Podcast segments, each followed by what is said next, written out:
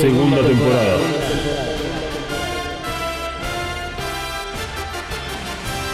The Reveal Series.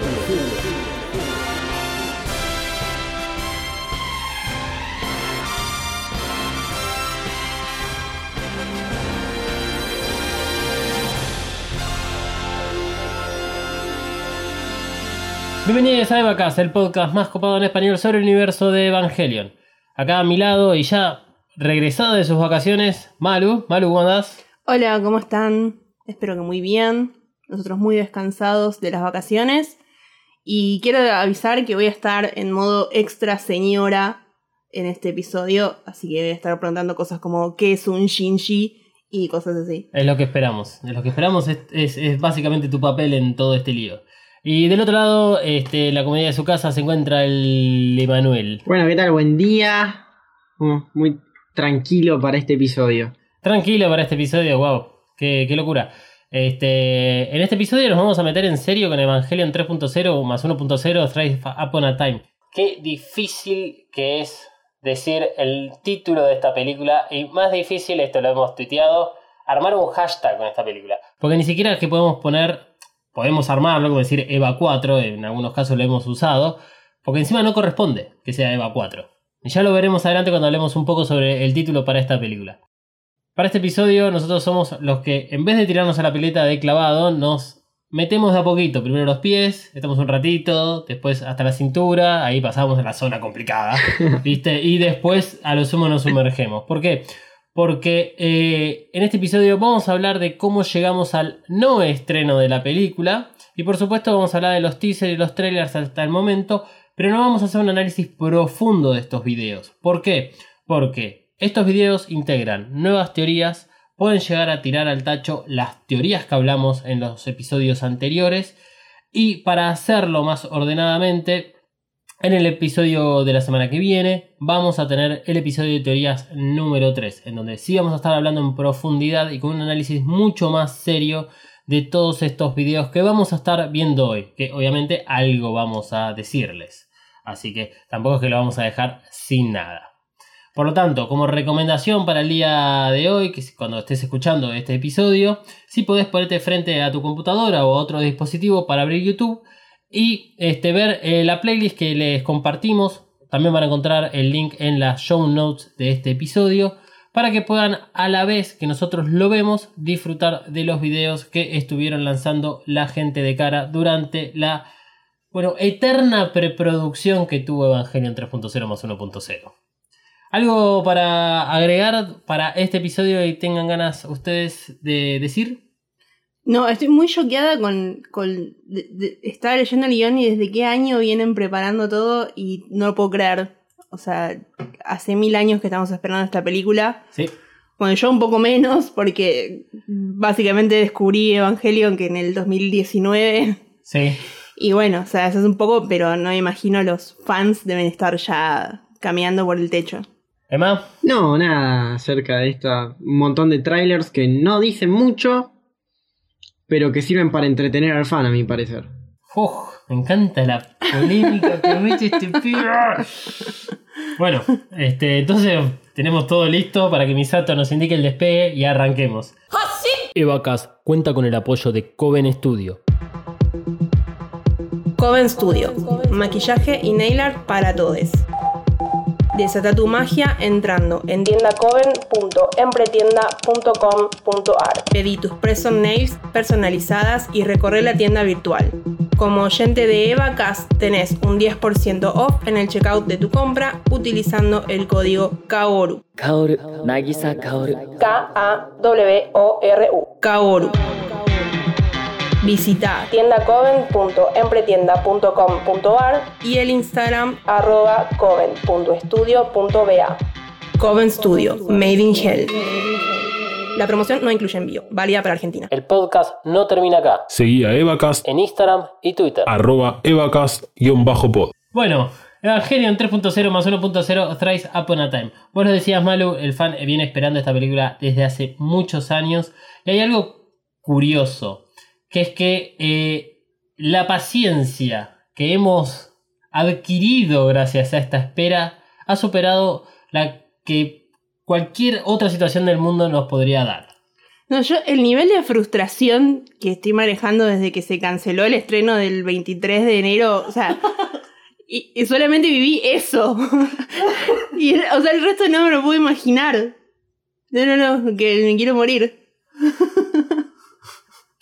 Ay, ay. Sí, sí, sí, es así, es así. Por eso creo que ahí es donde gana mucha relevancia todo el trabajo eh, como de novela de misterio que hay alrededor de todo Evangelion. y que muy hábilmente supieron aprovechar, por lo menos desde el lado de Hideaki Anno y el resto de la producción. Sinceramente no, no, no sabemos quién es el artífice de todas estas cuestiones misteriosas. Probablemente sea Ano, pero no necesariamente sea él la persona que lo lleva a cabo. Ahí es donde está la confusión, porque Ano ha pasado muchísimo tiempo fuera de lo que es la producción de Evangelion. Y es un poco lo que vamos a hablar ahora en este, en este primer bloque, antes de meternos con las películas, porque es importante entender cómo llegamos hasta donde estamos hoy en día. Por lo tanto, ¿qué sabemos hasta el momento sobre Evangelion 3.0 más 1.0 Thrice Upon a Time? A nivel especificaciones, porque esto es- es, es algo importante. Fíjate cómo, cómo nos manipulan, porque hace más o menos dos semanas que publicaron cuánto iba a ser el tiempo de duración de la película. Y van lanzando cositas así de a poco para mantenernos entretenidos. Es, es increíble. El escritor y el director general es Hideaki Anno. Los directores son Surumaki Nakayama y Maeda, que son los mismos de las tres anteriores. Y la duración va a ser de 2 horas 34 minutos, siendo la película más larga de esta tetralogía y hasta incluso es una de las películas más largas de animación existentes hasta la fecha. Que sea 2, 3, 4 tiene también algún significado o es solo coincidencia. Es solo coincidencia cuando hicieron la publicación oficial, eh, nada más pusieron de que era 154 minutos. Ah, ok. Pero no, no, no, deberían ser, no son números que, que serían muy eh, relacionados a, a Evangelion. Y el eslogan que tiene esta película es Bye Bye All of Evangelion. Es un eslogan que han utilizado en los dos pósters y este es el que, si quieren entrar a IMDB, es el que figura como el tagline. Bien, bien finalístico todo, digamos. Yo diría que es bien claro. sí, o sea, esto es el fin, Es como queridos cuando- amigos. Es como cuando hago todas estas referencias a Star Wars, que es como, tal vez en, algún sentido es el, el Evangelion occidental, que es que cuando supimos que Disney compró Star Wars, es todo lo contrario a este eslogan. O sea, uh, listo, no va a parar de haber cosas sobre Star Wars. Acá sabemos que va a ser el final, aunque no lo queramos reconocer. ¿Qué, pero, ¿Qué preferimos igual? Porque de Star Wars, perdón si a alguien le gustan las nuevas películas y todo, pero o sea, ya es como que tendríamos que haber finalizado, bueno, en, en episodio 6. Pero, Sí, la verdad que sí. o sea, queremos, queremos que siga habiendo cosas de Evangelion forzadísimas como Star Wars o nos queremos conformar con lo que ya está y listo. Si a forzadísimo te referís a lo que es el eje principal, que son las películas, en el caso de Star Wars, o el universo expandido, eh, creo que preferiría que siga habiendo cosas de Evangelion como es el universo expandido de Star Wars. ¿Qué, qué spin-off queremos que salga de Evangelion primero? Yo- esto pueden ir y chequearlo en, el ep- en uno de los episodios del anime eh, que hicimos durante la primera temporada. Yo dije que una de las cosas que más me gustaría ver es toda la parte geopolítica que deja el segundo impacto. Incluso. Uh, aburrido. Quiero spin-off. Quiero el spin-off de Shinji y Kaoru, por Dios. En New York. ah, vos. vos querés la, la completa fantasía. Sí, obvio. No, no, está bien. Eh, Y bueno, eso creo que, que se puede llegar a dar, teniendo en cuenta las grandes posibilidades que trae eh, la cuarta película en relación a viajes temporales y a toda la teoría del loop. Emanuel, ¿ibas a decir algo? No, que vos después te quejas del episodio 2 de Star Wars. Sí, claro. Pero por el episodio 2 de Star Wars me quejo por una cuestión de novela. Y eso que amo las novelas.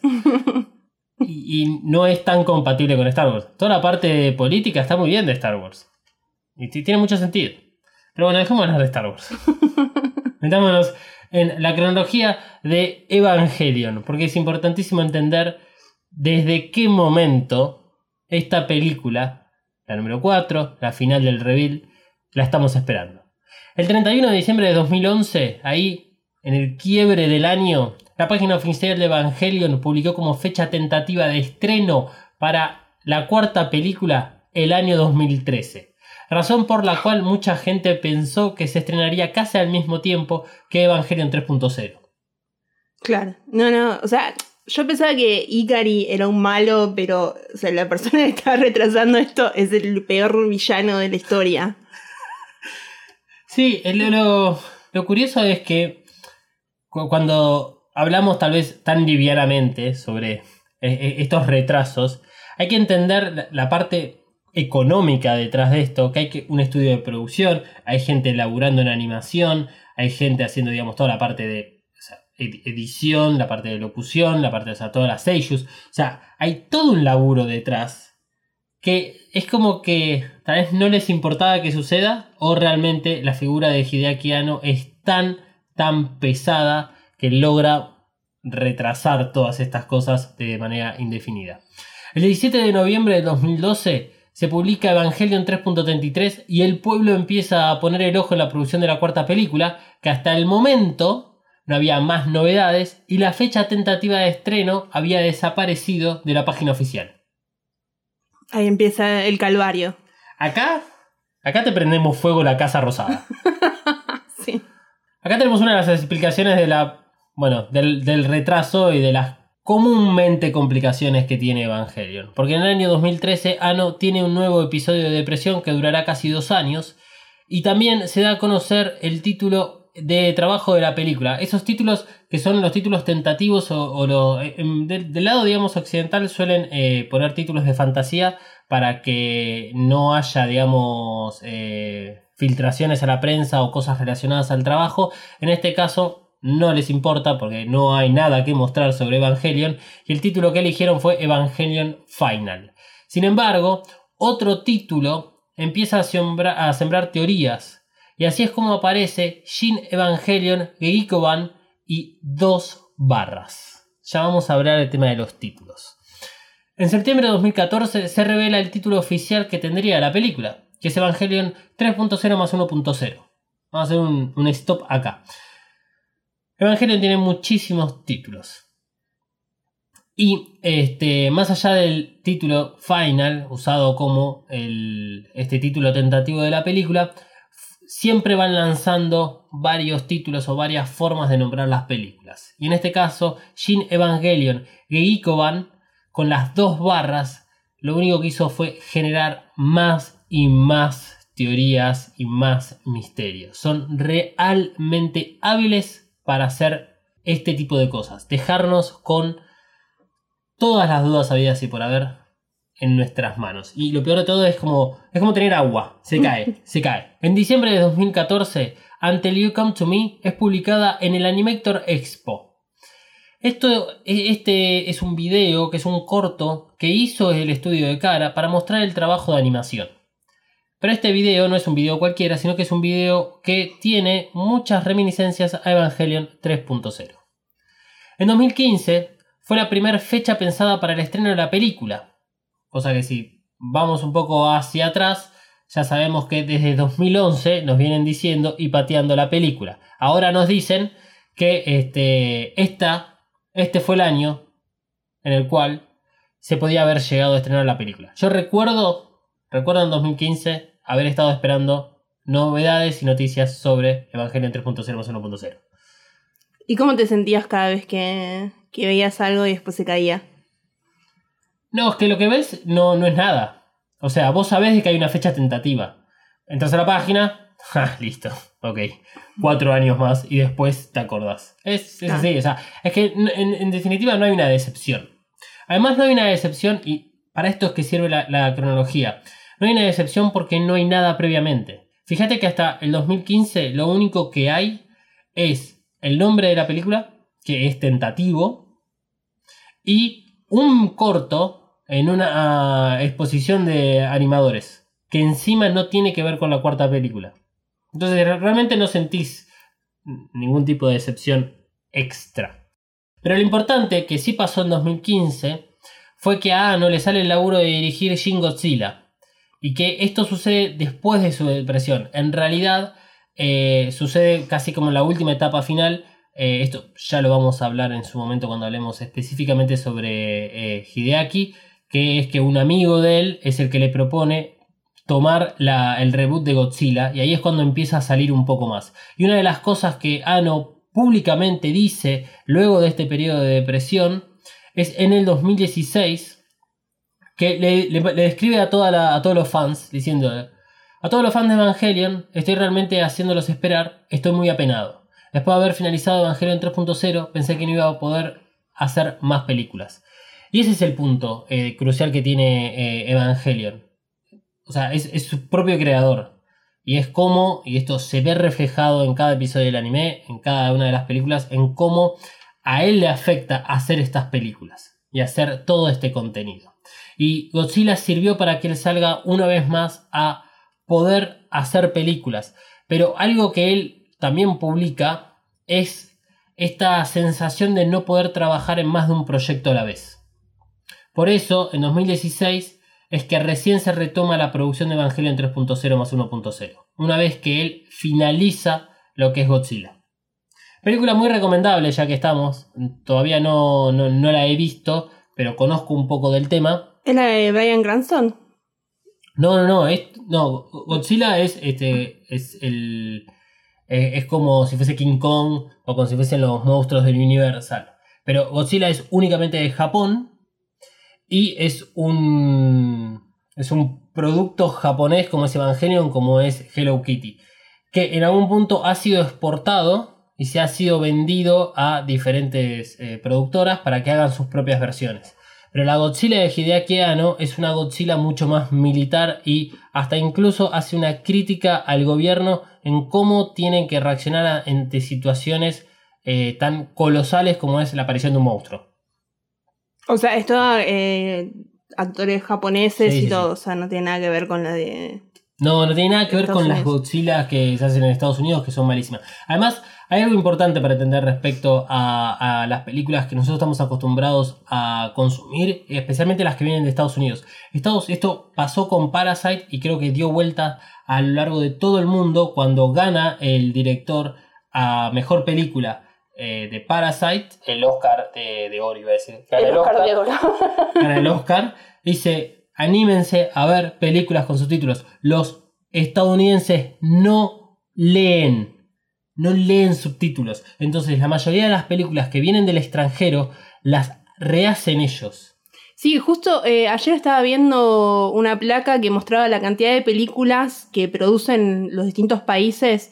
Que bueno, India tiene el Sí. récord, o sea, en un año tiene como, no sé, 7000 cor- eh, largometrajes.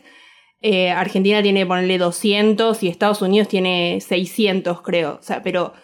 y no llegan. Y no, no sé qué es lo que tiene que pasar para que llegue todo ese cine, porque el, cine eh, oriental es fabuloso. Lo que es terror japonés, chino, coreano y, el cine indio es increíble. Eh, llega, pero de otra forma. O sea, hoy en día, gracias a las plataformas de streaming, eh, tenemos mucho más acceso a películas de- del otro lado del charco. Pero lamentablemente estamos acostumbrados a consumir productos de Estados Unidos. Punto. Sí, y O sea- igual, o sea, últimamente viendo más películas orientales, me, estoy dando cuenta de la basura que es el cine estadounidense, que obviamente tiene sus excep- excepciones como todo, Obvio. pero, o sea, realmente es, es muy, muy distinto y nos estamos perdiendo algo muy copado. Lo hemos mencionado en muchos casos eh, especifican, más, más que nada cuando hablamos de Evangelion, pero con estas cuestiones como más rebuscadas que tiene en su narrativa, y es porque estamos acostumbrados a que en Estados Unidos te explican todo, o sea, te dan todo ultra masticado para que no tengas que pensar. Entonces estás viendo de repente una película que es, no sé, de Miyazaki, por decirte algo así, que es mucho más eh, imprecisa en algunos datos o, o es mucho más larga en su construcción narrativa y tenés que esperar, no sé, media hora para entender algo de lo que está sucediendo y vos apagaste la tele porque dijiste, no estoy entendiendo. Y tanto, se acabó. Entonces, sí, hay, hay una, hay una cagada respecto a eso. Creo que va, va cambiando un poco. Pero, pero bueno, lo- los estadounidenses tienen una forma de trabajo que es muy, muy, muy capitalista. Y hoy, hoy en día que estamos grabando esto, el mundo está con los ojos puestos en WandaVision y en el estreno de la nueva película de Spider-Man. Y lo único que hablan por ahí es solamente de eso. Y es, es un hype que ya ni siquiera es generado por el, el propio producto, es por la propia gente de lo poco que le están dando y lo mucho que pueden hacer con eso. Y es un poco lo que nosotros en realidad tratamos de hacer desde acá, evitar ese hype. O sea, el hype tiene que estar, sí, estar emocionados en que va a haber una nueva película, estar contentos con que vamos a tener un final o se nos van a responder un montonazo de dudas. Pero eh, hay una vida fuera de lo que son las teorías que, nuevamente, si los creadores deciden cambiar todo con un chasquido de dedos como Thanos, te lo hacen y tenés que toda tu vida arruinada. Y sucede lo que sucedió con las 24 cartas de odio que le mandaron a Gainax y le prendieron fuego a la puerta y le grafitearon todo el estudio, porque la gente después no queda contenta. Entonces se convierte únicamente en un fanservice, que es de lo que estamos hablando en este momento. Fanservice tiene el reveal. Y eso es algo de lo cual los fanáticos de Evangelion, especialmente los que venimos desde el anime viéndolo desde hace muchos años, no nos cabe tanto el reveal por ese motivo. Porque hay un fanservice y decís, eh, Master, ¿qué pasó con Eno de Evangelion? Pero bueno, retomemos la cronología, muy interesante igual todo lo que estamos hablando, obviamente. Este, entonces hago un resumen rápido. Veníamos hablando de que en el 2011 fue la primera vez que se supo que iba a estar la cuarta película, dando vueltas por ahí, que se iba a estrenar junto con Evangelion 3.0 en 2013, eso no sucedió. Después había otra fecha tentativa en 2015, que tampoco sucedió. Y ahora llegamos entonces al 5 de abril del 2017, donde a través de un tweet oficial nos indican que la producción va con viento en popa. O sea, literalmente dijeron de que la producción iba en buenos términos. Lo más gracioso de todo esto es que estos, esta fecha que estamos tirando nosotros y que pueden llegar a, ver la mayoría de los casos eh, publicaciones a través de las redes sociales es literal, es lo único que te pueden llegar a decir. Y tal vez el resto del contenido que hay en redes sociales tiene que ver con cosas viejas o eh, las preparaciones en relación a Leva Store o a Radio Eva. Este, después no, no, no hay más sobre las redes sociales. Sea, suelen estar vacías. O igual durante la cuarentena estuvieron mucho más activos por justamente el retraso que nuevamente tuvo Evangelion eh, 3.0 más 1.0. Pero bueno, en mayo de 2018 ya estamos mucho más cerca de una fecha tentativa y de que si nos dijeron de que la producción venía re bien, en mayo de 2018 el estudio publicó un aviso buscando gente para laburar en animación 2D, 3D y efectos visuales. Este aviso generó preocupación por un lado y tranquilidad por el otro. Hay quienes tomaron esta noticia como que la productora estaba con el tiempo justo y para cumplir con las metas necesitaban apurar el trabajo todavía por terminar. Sin embargo, otros entendieron que la película estaba en las últimas etapas de producción y era razonable sumar gente a este momento. Y sí, es bastante razonable eh, más la segunda parte que el hecho de que estaban apurados. Con respecto a los, digamos, tiempos de... Vamos a contar los tiempos de producción de una película, hay muchas etapas y son muy largas. Eh, pas- pasa lo mismo con, con incluso un episodio de Los Simpsons. Hace poco medio se viralizó por Twitter un hilo de una persona que este, comentaba cómo se armaba un episodio de Los Simpsons. Y las reescrituras que tienen los guiones o las eh, cada una de las escenas animadas son, son muchas, son muchas. Pasan muy seguido y hasta que no llegan a que la mayoría de las personas están de acuerdo y que es por donde tienen que ir, no empiezan con los trabajos finales de animación. Porque eso también lleva mucho tiempo. El 20 de julio del 2018, la página oficial de Evangelion publica que en el 2020 habrá estreno. Pero no hay más detalles. O sea, literalmente lo que hacen, yo he entrado en ese momento y entras a la página y hay un, una imagen. En algunos casos eh, este es un póster o en este caso, como la que se iba a publicar en de 2020, era simplemente una pantalla negra y decía 2020. Es alguna indicación más de que sí, Evangelion 3.0 más 1.0, pero no más que eso. El 26 de julio del 2018 se estrena el teaser número 1. Y esta es la primera vez que tenemos algo nuevo sobre esta película. Wow. Exactamente. un año después, casi un año después en realidad, 6 de julio del 2019, se estrena el opening de 10 minutos en la Japan Expo en París. Luego se publicaría también en el Anime Expo en Los Ángeles y en la CCG Expo en Shanghai. Esto fue hace muy poco, recuerdo este día, hemos tuiteado acerca de todo esto. Evacas ya formaba parte del universo de Evangelion. Y este sí, primero estaba la expo en París y a la hora empezó a publicarse en Los Ángeles y después en, en Shanghai. Esta es la opening de 10 minutos y que está muy relacionada con el teaser número 1. El 18 de julio de 2019 aparece un nuevo video, es el mismo teaser número 1, pero establece como fecha de estreno junio 2020 y agrega los indicadores de las escenas que aparecen en el video, cosa que vamos a hablar más adelante. Nuevamente, ¿eh? ¿Cómo reutilizan información del año anterior, pero le agregan un par de pelotudeces para que, oh sí, el sombrero es nuevo y necesito consumir esto? El 27 de diciembre de 2019, las cuentas oficiales de Evangelion le dicen al mundo entero que ahora sí hay fecha. 27 de junio 2020 para Evangelion 3.0 más 1.0. O sea, o sea, en tres oportunidades nos dieron las diferentes fechas para el estreno. El 17 de abril de 2020, y ahora sí, algo que ya todos conocemos, debido al COVID, se mueve la fecha de estreno para el 2021, pero a cambio, y acá notamos una diferencia con respecto a los años anteriores, empezamos a recibir material nuevo como compensación de estos retrasos. Y en este caso nos toca un nuevo póster y el título completo de la película, Thrice Upon a Time. Porque hasta este momento a Evangelion le faltaba algo más. Claro, era, era- solamente eh, 3.0 más 1.0 Exactamente. y ahora le agregan el Rise Upon a Time. Wow, ok.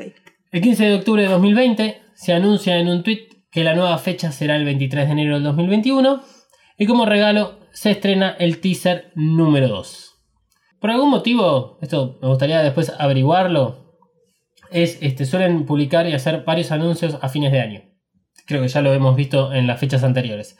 Porque el 9 de diciembre de 2020 anuncian que la canción oficial para esta película es One Last Kiss por Utada Hikaru, la misma compositora de Beautiful World, que es el tema que usa para los títulos en Evangelion 1.0 y en Evangelion 2.0. Tal vez mucho más conocida a través de Evangelion 2.0 porque empalma muy bien el final de la película con la intro de este tema hasta los títulos que los terminas viendo porque sabes que va a haber algo post títulos.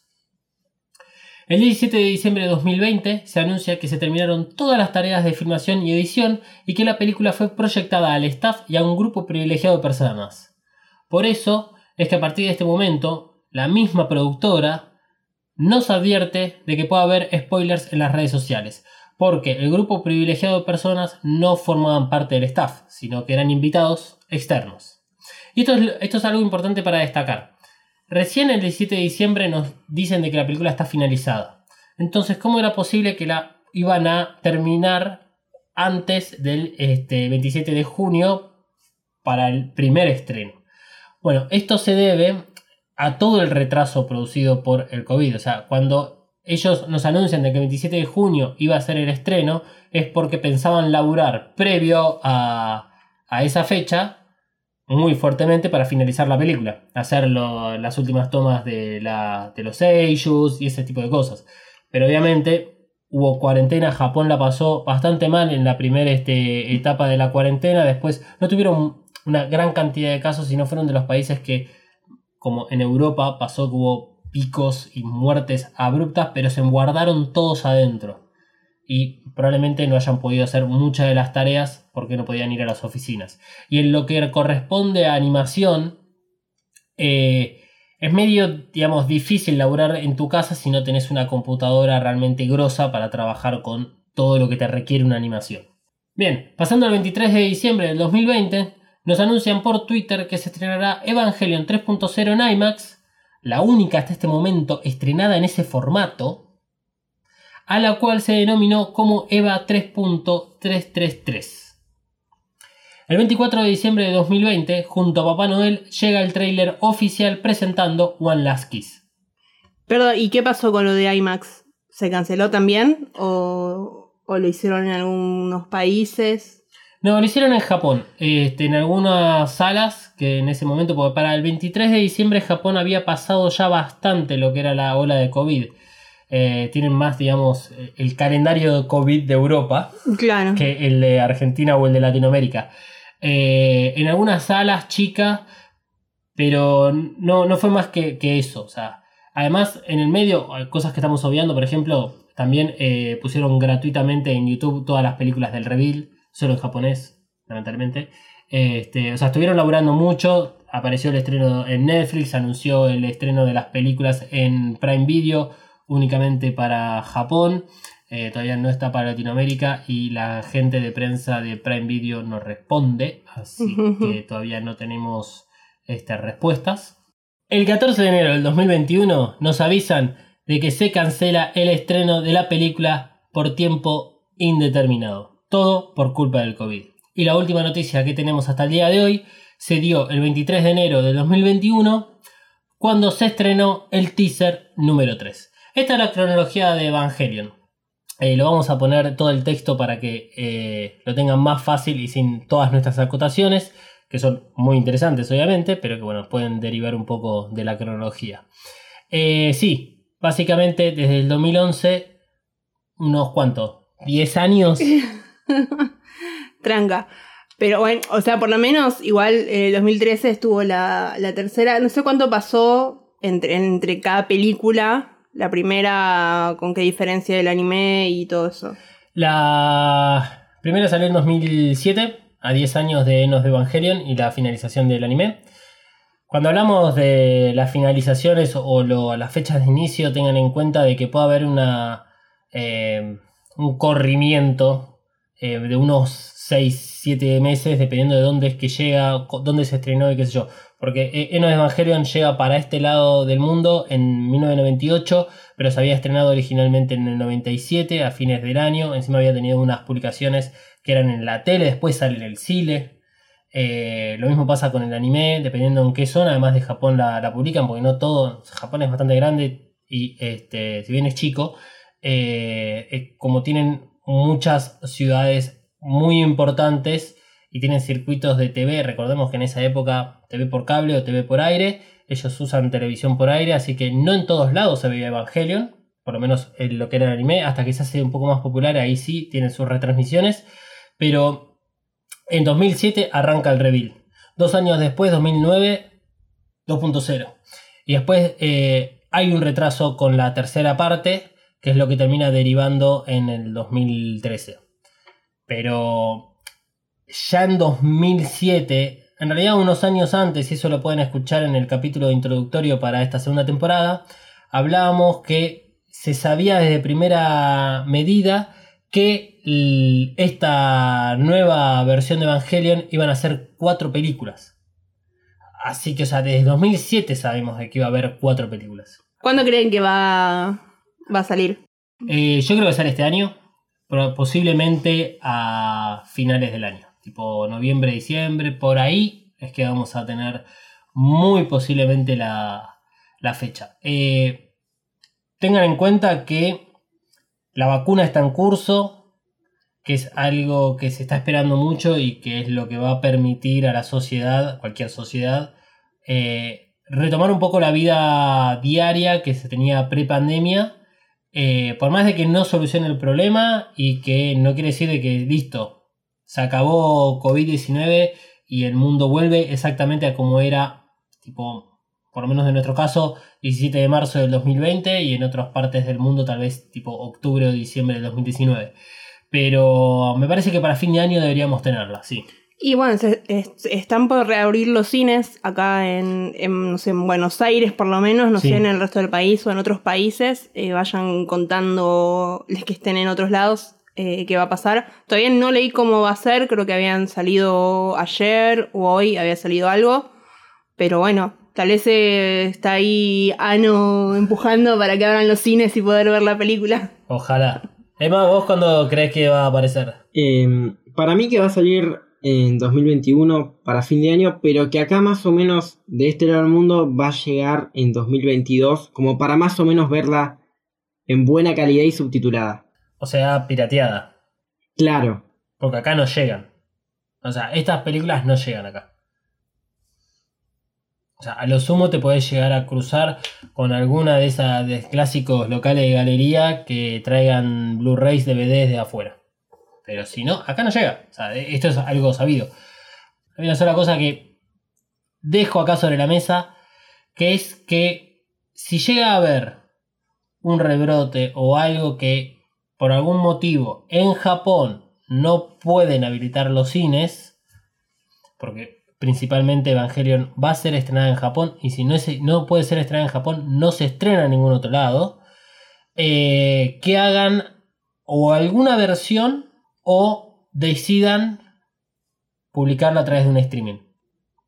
O sea, tipo un Amazon o un Netflix, o sea, dependiendo con quién hayan eh, pactado en ese momento, posiblemente Amazon, teniendo en cuenta que tiene las tres primeras, que lo hagan de esa forma, como un estreno mundial a través de, de streaming. Que para lo que es eh, el estudio cara, no debería ser algo rentable, porque no debe ser lo mismo, digamos, vender tus derechos a una plataforma que hacer toda la distribución en, en lo que es eh, los cines, además de todos los costos económicos que tiene el, el pensar todo para ser eh, proyectado en una sala de cine. Que no es lo mismo que para ser proyectado. Entonces, por eso decía, tal vez una versión. Ya, ya sabemos que Evangelion tienen varias versiones de las mismas películas. Entonces, que puedan hacer algo así y después hagan un estreno en cines, tal vez con mm, nuevas escenas, completo o con un corte de director. Y si mágicamente la estrenan por streaming para todo el mundo, la vamos a ver así en japonés, aunque no entendamos nada, o vamos a Sí, esperar a que esté. A ver, nos- eh, yo, nosotros, sí, tenemos que verla sí o sí como sea. Sí, y si sea- no, bueno, ahora dejamos nuestro CBU y nos pueden ir ahí ayudando para que vayamos a Japón a ver el estreno. Que es lo mismo, porque no pretenderíamos nada en japonés, pero no importa. No importa. Queremos ir a Japón. Bueno, eh, hemos hablado de la cronología, hemos hablado de la parte técnica, ahora hablemos de los títulos, que era la parte pendiente de esta nueva película. Dijimos, el primer título que salió de manera oficial fue Evangelion Final. Fue solo el título de trabajo, es usado en muchos casos donde los otros dos títulos obviamente no conviene usarlos por fines prácticos, como en la web oficial de Evangelion, que si entran, buscan la 3.0 más 1.0, se fijan en la URL que tiene esa página, dice barra final, porque si no, ¿sabes lo que es meter un Evangelion 3.0 más 1.0 Thrice Upon a Time? Ahí en una URL, déjate de joder. Ujú. El segundo título, Shin Evangelion Geikoban, con las dos barras, vamos a explicar un poco de qué trata esto. Pero esto es parte de algo más grande. No hicimos esta mención cuando hablamos con las de las otras tres películas, porque lo queríamos hacer en este momento, porque es donde adquiere mucha más relevancia eh, este tipo de título para las películas. Como saben, Evangelion desde el anime tiene dos títulos por episodios y lo mismo pasa con el reveal. Generalmente el segundo título es la referencia conocida en el mundo occidental y el primero es algo más para los japoneses, tal vez con menos atractivo publicitario. Básicamente, Shin Evangelion Geikoban significa Evangelion New Theatrical Version. O sea, cada título de la película tenía escrito que esta es la nueva versión de Evangelion. Que encima nos están diciendo con todas las palabras habidas y por haber de que es para cines. Porque acá la palabra utilizada theatrical tiene que ver con eso. El, el título está presente en todas las películas de Evangelion con la diferencia que los- a partir de los dos puntos hay una palabra diferente. Para lo que vendría a ser Evangelion 1.0, se la conoce como Evangelion New Theatrical Version Prelude. O en japonés, Ho. Para Evangelion 2.0 es Break o en japonés Ha. Y para la 3.0 es Q Quickering.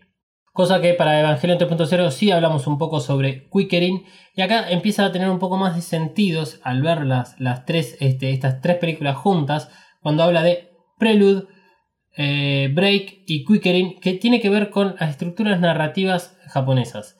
eh, en la cual nos están diciendo que la primera es el preludio. La segunda es un momento de quiebre. La tercera es cuando la acción de una forma muy rápida se concreta. Para eso llegamos a Evangelion 3.0 más 1.0, que tiene este símbolo en vez de tener eh, una palabra identificatoria para alguna de estas tramas narrativas. En, en Ja- en- en Japón hay eh, estructuras narrativas de 4 actos o de, de hasta 5 actos. En este caso, ellos decidieron usar la de 4 actos. Y en lo cual uno interpretaría como que la Evangelion 3.0 más 1.0 es la última parte de este acto, utilizan un símbolo que es una notación musical, que es una doble barra. El problema acá es que esta doble barra puede significar fin o repetición. Y esto es teoría del loop. Hay algo más increíble en todo esto, que es en- en- o sea, a través del uso de esta doble barra.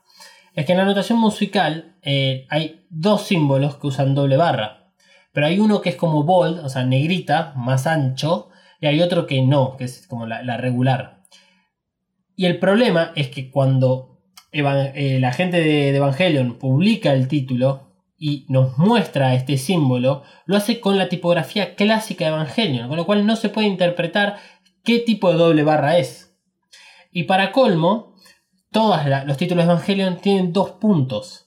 Los dos puntos también forman parte de una eh, notación musical que usado con la doble barra podría llegar a generar otra interpretación. Tal vez eran unas manchitas. Cuanto más tiempo pasa, creo que lo del hechicero lo hizo. No es como que no funciona tanto, viste, con Evangelion. Realmente acá hay mucha gente que, que está en los detalles. O sea, yo soy adorador de Satán y Evangelion, sí. Son, deben ser satanistas porque están en todos los detalles como el diablo. Por lo tanto, nos metemos en el último título, que es Evangelion 3.0 más 1.0, Thrice Upon a Time. El mayor cambio es la numeración. Creo que esto es obvio, que más allá de que la suma da 4, no nos están diciendo que es 4. Por lo tanto, es posible que no haya una versión 4.44. Tal vez con todo esto nos quieren decir que efectivamente este es el final, no va a haber versión del director, este es la última Evangelion, jódanse, son 2 horas 34 y tal vez no haya más nada de Evangelion hasta quién sabe cuántos años acá en adelante. Obviamente que no tenemos explicación oficial sobre el cambio de la numeración de las películas, pero obviamente todos creemos que es por tetrafobia, que es el miedo al número 4, y en- lo hablamos la, no me acuerdo ya en cuál episodio, que este, para los eh, japoneses el 4 es una simbología con respecto a la muerte, mala suerte. Por, Claro, como el 13 para nosotros es el 4. Eso mismo, por cómo es la, la pronunciación de la palabra 4 con la palabra muerte.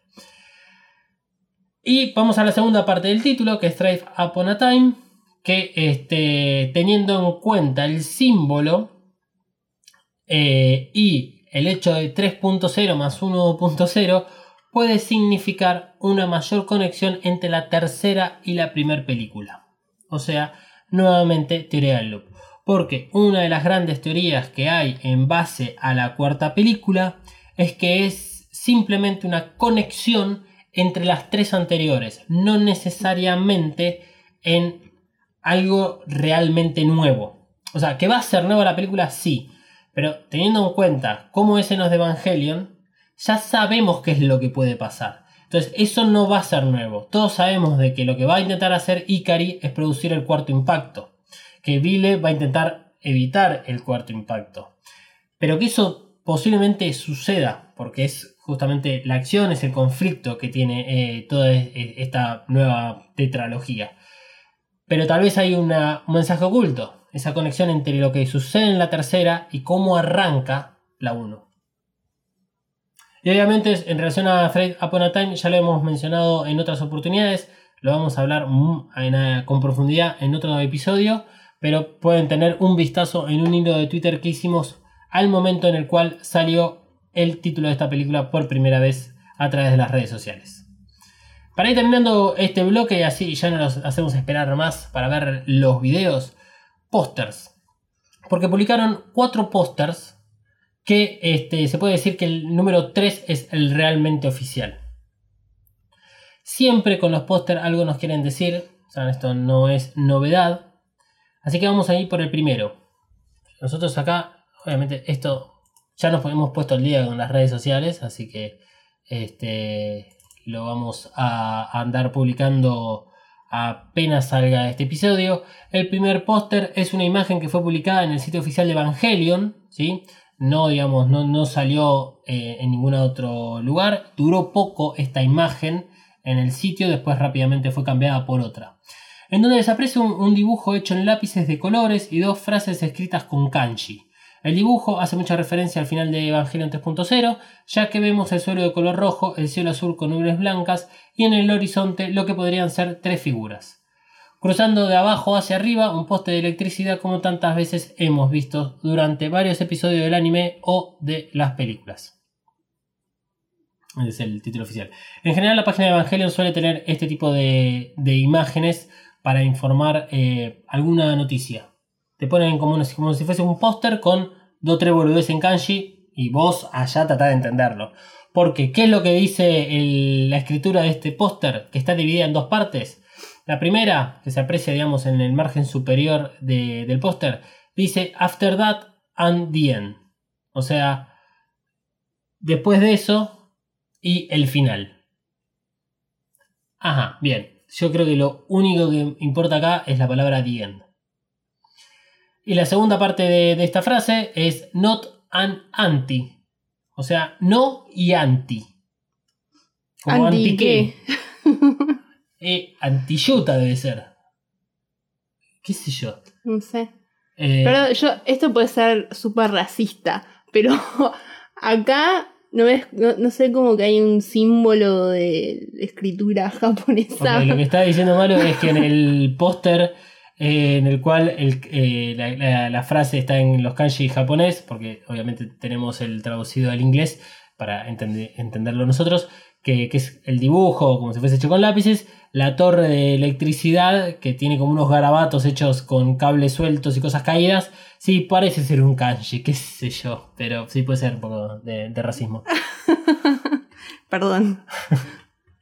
Perdón. Este, pasamos entonces al segundo póster. El segundo póster fue publicado en relación al, a lo que fue eh, Operación 0706, que es el opening, ese video que se estrenó durante la Japan Expo en París. Y por este motivo tenemos una vista de la Torre Eiffel desde la base hacia la punta, como si nosotros estuviésemos parados adentro y miráramos hacia arriba. La imagen fue alterada para que veamos a la torre de color rojo, sin embargo el cielo se lo muestra celeste. El texto que acompaña la imagen es el mismo que en el primer póster, pero con un agregado. Ahora dice en el margen inferior Evangelion 3.0 más 1.0. El tercer póster, y el cual decíamos que este es el oficial, es el que incluye el nombre final y completo de la película, Evangelion 3.0 más 1.0 Thrice Upon a Time. En el póster se lo ve a Shinji a lo lejos en medio de una vía de tren, parado en el paso a nivel peatonal de una calle. Shinji, si bien está lejos, está de frente a la cámara con su clásica vestimenta del colegio. La escena ocurre de día, el cielo en el horizonte es celeste y se disfruta de la calidez del sol. Parece que la ciudad ha sido reconstruida. En medio, el eslogan de la película, Bye Bye All of Evangelion. Esta imagen guarda sus similitudes con la estación V Shinkawa, que es la principal estación de la ciudad natal de Ano. Este póster da para teorías porque vemos una vía de tren principal, que es la que desemboca en Shinji, y otras dos vías que se juntan a esta principal. Emanuel, yo sé que algo tenés que decir de esto.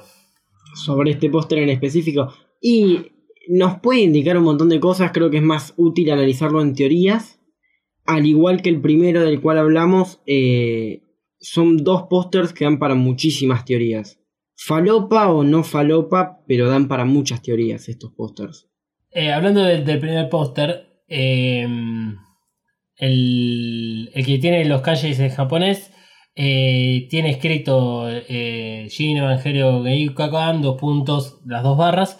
eh, y en este caso, el que habían publicado en la página oficial, eh, las dos barras, hay una que es regular, la otra que es, digamos, en negrita o bold. Eh, con lo cual genera más incertidumbre, porque ese símbolo sí que no existe en la notación musical, sino que es la composición entre dos. Por lo tanto, más para teorizar sobre ese tema. Eh, el último póster, el cuarto, nos hace acordar al de las dos primeras películas, porque es el que integra ya a los personajes. O sea, en la primera película es este, una escena en la cual parece ser como que están los, los clásicos pilotos este, sentados en, en unas escalinatas como el colegio. Se integra a los personajes de, de Toshi y de Kensuke. El de 2.0 aparece Kaworu, Asuka y Mari. Entonces ahí tenemos a, a todo el resto del conglomerado del colegio de la división 2A. En el 3.0 es solamente Shinji y Kaworu con un cielo estrellado y ellos escuchando a través del Stat Player. Pero hasta el momento lo único que teníamos como personaje de Evangelion era en el póster anterior, el póster número 3 de las vías de tren, donde está Shinji. Acá, en este cuarto póster, aparecen los 5 pilotos. ¿Dónde? Eh, están en una playa de arena blanca con el agua de mar clara y bien espumosa. Cosa que hasta este momento no estábamos muy famili- familiarizados con, por lo menos, eh, imágenes brillantes y agua que no sea del color rojo. A la izquierda está Asuka, Mari y Shinji. Y en el medio están, o sea, en el medio del póster está Rei y Kaworu. Kaworu es el único que está vestido diferente a los demás, con su clásica camisa blanca y pantalones largos oscuros. Porque el resto está vestido con la ropa de escuela. En el caso de Mari, tiene, que no la vimos nunca, digamos, con la ropa de la escuela, pero se nota que es una, una ropa escolar porque tiene el mismo look que utiliza cuando llega en paracaídas a Tokio 3, que es una camisa que además tiene un, digamos, un escudo, tiene corbata y tiene una pollera estilo escocesa. Recordemos que Marie es eh, de Inglaterra. O sea, todos los datos que tenemos de, Inglar- de, de Marie es que ella es natal de Inglaterra. Y además tiene los zapatos en la mano. Parece que es la única que disfruta de la playa. Esto es algo muy particular que tiene eh, este póster porque tanto Asuka, Shinji, Kaworu y Rei eh, están sin ningún tipo de expresión. María es la única que tiene una expresión de vitalidad. Y el texto que acompaña a este póster obviamente es el mismo que en el anterior, o sea, Bye Bye All of Evangelion, pero con el agregado de la última fecha de publicación conocida, que era la del 23 de enero del 2021. O sea, este póster lo publicaron con la idea de presentar la nueva fecha. ¿Al- ¿Algún comentario que quieran hacer para cerrar, digamos, este bloque en el cual hablamos de la cronología, hablamos de los pósters, hablamos de cómo llegamos hasta acá? No, quiero ver la película. ¿Todavía no te suscribiste a Evacast? Ay, bueno, no es para tanto. Primero lo primero, redes sociales. Te tiro la primera. ¿Listo? En Twitter. arroba evacas-pod, Atención que ahí va la otra, ¿eh? En Instagram. arroba evacas-pod. Listo. Ahora solo te queda buscar Evacast en tu aplicación de podcast favorita y darle al botón de suscripción. Con este pequeño gesto nos ayudas un montón para seguir ofreciendo podcast de calidad. Es momento de ver los trailers, los teasers, pero antes una aclaración. Todo lo que vamos a ver lo vamos a hacer de acuerdo a cómo fueron publicados. Por este motivo nos tomamos el trabajo en el bloque anterior de toda la cronología de los sucesos. Esto es importante porque de las escenas que veremos a continuación, algunas se repiten entre los teasers, otras son nuevas y algunas tienen muchas similitudes con las películas anteriores. Por lo tanto, podemos decir que para entender un poco mejor qué nos muestran en estos avances, tendremos que ordenar las imágenes para entenderlas, pero esto quedará para la semana que viene. Por lo tanto, vamos a ver el teaser número 1 que se estrenó el 26 de julio del 2018. Obviamente aparecen los títulos y la, la productora, los logos.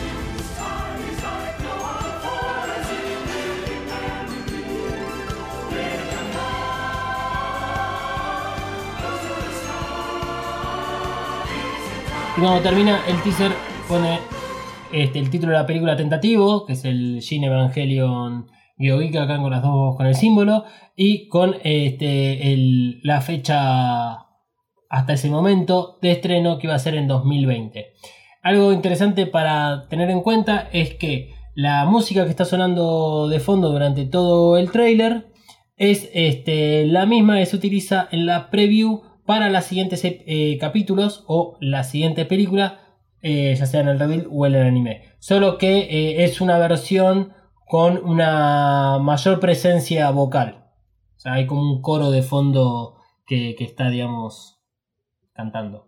En el tráiler, este, lo que vemos básicamente, no hay mucho más que aclarar ni decir encima, digamos, de, este video, es que vemos a la EVA 08 girando en el aire y disparando su arma desesperadamente. Tenemos planos del interior del plug donde está Marie y el escenario es el que ya con- conocemos porque es un suelo rojo y cielo azul. Estos 11 segundos están acompañados de esta nueva versión musical que si quieren la pueden encontrar en Spotify y una de estas versiones es la que usamos en la playlist del episodio pasado. Pero este teaser que nos muestran tiene su, este, digamos, mm, mm, su mayor presencia a través de la operación 0706, que es el video de 10 minutos que vamos a ver ahora en un cachito. ¿Qué podemos determinar un poco, digamos, de lo que se ve a partir de este teaser antes de meternos en el siguiente video? Es que esto sucede muy cercano a la- los sucesos del final de Evangelion 3.0. Que recordemos eh, cómo terminó, por favor. Termina con eh, la EVA 08, eh, digamos, acercándose a la EVA 13, que todavía, digamos, está en modo diosa, y es la que logra eyectar el plug de, Shi- de Shinji. Por ese motivo es que la EVA 08 pierde los dos brazos, porque, y este es un concepto nuevo que integra más que nada Evangelion 3.0, es el hecho de que los brazos se le empiezan a convertir en núcleo. Se le empiezan a poner este, de color rojo, de ese rojo intenso, y los pierde. Y cuando termina la película y vemos este, cómo eh, Vile se lleva sus Evangelion en una plataforma, eh, la EVA 08 ya no tiene los brazos. Esto es un dato crucial. Primero que nada porque eh, las armas que, que está usando en este caso la EVA 08 es un sistema giratorio que está como alrededor de su torso y vendría a ser como el reemplazo de los brazos. Pero no tiene brazos, son simplemente armas, no los puede usar como brazos. Muy. mm, ¿Cómo se llama la película de la mina que tiene la ametralladora en Ah. la pierna? El- la que es de Robert Rodríguez. Sí. Ahí no me sale el nombre de esa película. Pero sí, es muy, muy, muy de ese estilo. Eh, y se nota por ese motivo. O sea, todavía tiene, fíjate que tiene eh, que se ven eh, vendas en los. En lo que es el- en la parte de torácica de, de la EVA 08. Eh, por lo tanto, esto ocurre muy cercano al final de Evangelion 3.0. Con lo cual nos están diciendo algo. Primero que nada, va- vamos desde el, vamos. Más allá de que este teaser forma parte del video que vamos a ver a continuación y vamos a entender mucho más de qué es lo que sucede en esta primera etapa de la película, eh, este teaser que fue publicado en 2018 nos están diciendo que eh, no va a haber un lapso, un salto temporal. O sí, todo puede ser. Bueno, sí, digamos que sí. Pero por lo, por lo pronto no va a haber un, un- un salto temporal de unos 14 años, Claro. como si pasa entre la 2 y la 3. Tal vez son un par de meses. ¿viste? O sea, no, no más que eso, pero es bastante, digamos, en continuación con esa película. Vamos entonces a ver el opening. El opening dura 10 minutos. Acá sí vamos a hacer mucho más este, eh, aclaraciones y cuando lo terminemos de ver vamos a hablar un poco más en detalle. Este es el opening que se estrenó el 6 de julio del 2019 durante la Japan Expo en París. Que todo se arranca con lo mismo, la calidad en la que está es la que se consigue porque como no fue publicado oficialmente sino a través de este, las exposiciones, eh, están todas este, con, una calidad tipo screencam. Y lo primero que tenemos es a Marie eh, que está cantando Qué pesada, todo el tiempo haciendo ruido. Chincha pelota. Ahí tenemos un plano de, de la torre. Lo que- acá lo que se escucha, lo gracioso es que se escucha. Voy a poner pausa. Lo, gracioso es que se escucha a la gente en la expo gritando. Ah, es eso. Porque es una screen cam. No, es- no es este que, que sale de la película. Y lo que tenemos, bueno, es la comprobación de todo lo que sabíamos hasta el momento. De que vamos a tener como escenario nuevo París, Francia. Así que por primera vez salimos de lo que es Tokio 3. Bueno, ahí está, ideal para el spin-off romántico de Kaoru y Shinji en París, A, a boina que comiendo que- macarons. Yendo. Bueno, este, ¿qué carajo hacen en París? Ahora lo vamos a hablar, es un poco la, la parte narrativa de, de- de este video, pero tengan en cuenta, tengan en cuenta lo siguiente. Primero que nada, salimos por primera vez de Japón de Tokio 3, más allá de que hemos tenido algunas escenas en la Antártida que no sirven de nada, o sea, como para publicitar. Lo mismo en las otras bases de NERV. Acá la importancia de esto, se está estrenando este video en la exposición en París y encima tienen todo un escenario planteado para París. ¿Coincidencia? Mmm, parece que no, pero bueno. Está bueno igual eh, algo en relación a, a París para determinar. En Japón la- las torres de comunicación tienen, eh, hay varias, hay una que es muy famosa, la que está en Tokio, que está hecha después de la Segunda Guerra Mundial en homenaje a la Torre de Eiffel. Entonces es algo que es también conocido y forma parte de la cultura japonesa, este tipo de torres. Entonces no es que están aprovechándose de la exposición de, de- de París o este, están aprovechándose de, bueno, vamos a sacar nuevos muñequitos con la Torre Eiffel. Que sí, probablemente lo hagan, pero no, no, no tiene que ver con, con eso. O sea, es- sigue siendo algo muy japonés. A eso, a eso quiero ir.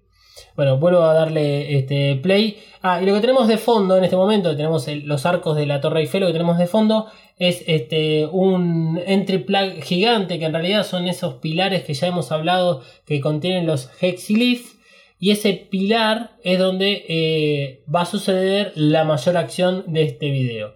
Es en donde la EVA 08 va a descender y asegurar el, el espacio para que descienda una nave chiquita que tiene al grupo de trabajadores de Vile y alrededor como forma de protección hay unos creo que son seis barcos que rodea toda esta estructura y estos barcos tienen esa armadura como la que usaba Rey para proteger a la EVA 01 durante la operación Yashima contra Ramiel. Tienen como esa, esa- ese mismo escudo protector.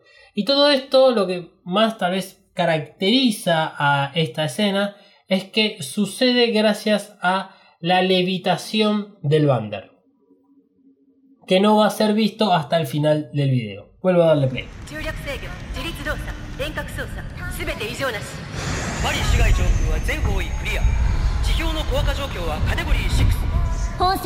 Son los escudos, o sea, tienen la misma forma de los escudos. Acá tenemos un mejor plano, que parecen ser en realidad dos escudos por barco. Y ahí tenemos. el- eso sería el entry plug. Eso sería el entry negro. plug, negro. Sí. Este, que ahora lo vemos negro opaco, pero cuando lo activan aparecen Ah. ahí sí los símbolos. Eh, los- las líneas que sostienen a los barcos y, y lo que sostienen también a Marí y a la EVA 08 son eh, est- eh, estos algo que integra la nueva película dentro de, digamos, de los diseños que le dieron un nombre. Lo vamos a hablar al final de- del episodio. Y acá tenemos una imagen perfecta donde yo hice pausa, que son los barcos que dejan de estar en posición de defensa. Este, por lo tanto, los escudos, digamos, están apuntando hacia el piso. Algo notorio es que todo este suelo, todas estas estructuras edilicias que están debajo de los barcos están todos rojos. Esto, digamos, es común porque venimos de Evangelion 3.0, donde todos los alrededores de Tokio 3 estaban dentro de esta misma composición. Y acá es donde nos empiezan a explicar de a muy de a poco esto de la barrera L.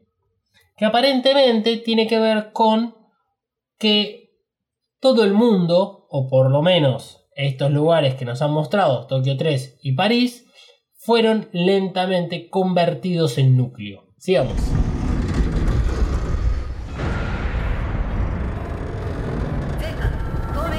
Hagan tipo una montaña rusa así. Estaría buenísimo ver una montaña rusa con todos los barcos girando, sí. Ahí la EVA 08 está, digamos, depositando la nave que, que lleva a Risco, a Maya, al resto del equipo de trabajo. Ah, sí, ti- tiene unos brazos. Acá, acá, acá sí vemos que tiene como unos, unos brazos. Pero re prostéticos, digamos. Sí, mientras que en el teaser no se notaban. Son como dorados. brazos. Sí, son un amarillo dorado, digamos.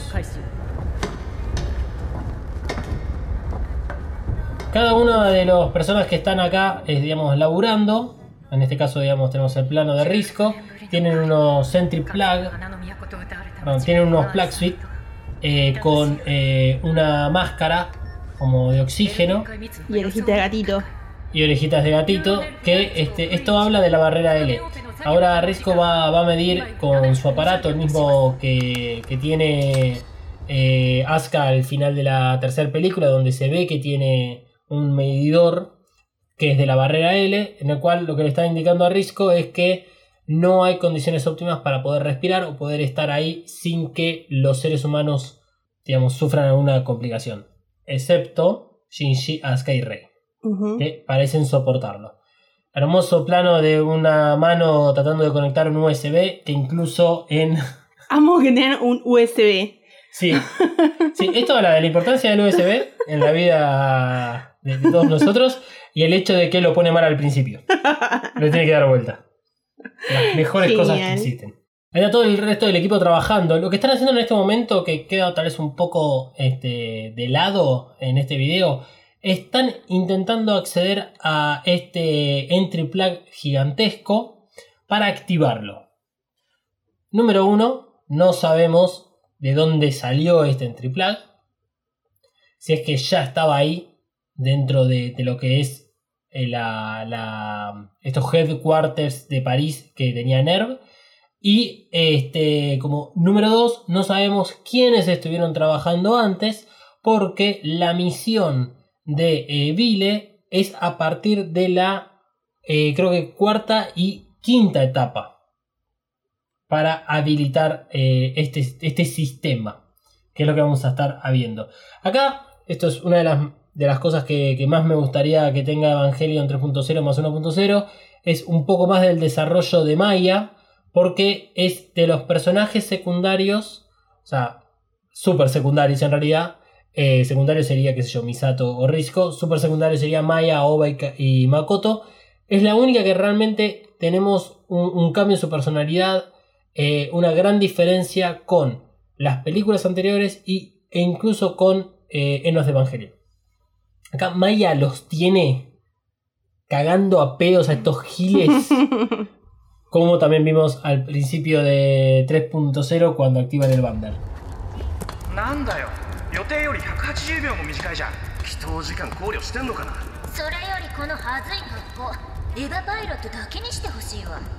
Cada una de las personas que están es, este, están con los pañuelos celestes en sus brazos. Que, Estos pro son todos prohibidas, sí.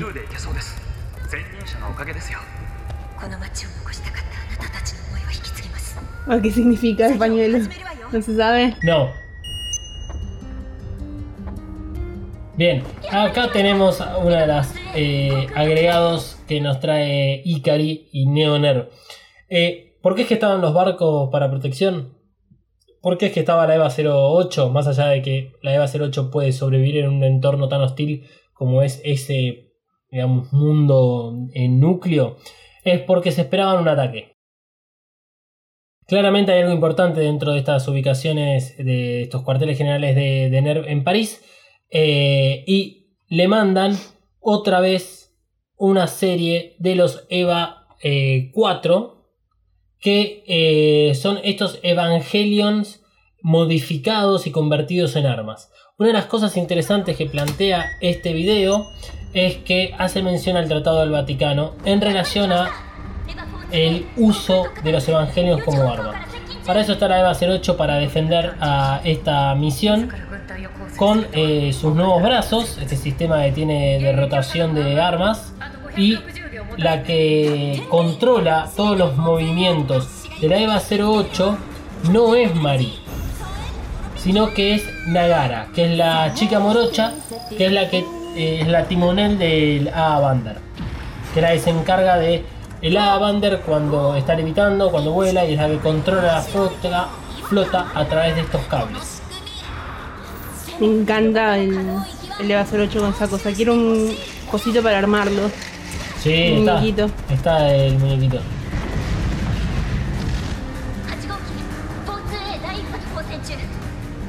¿Ves? Lo que, tenemos un, primer plano de la computadora de una de las personas que está ahí laburando y que ellos están en la etapa 4.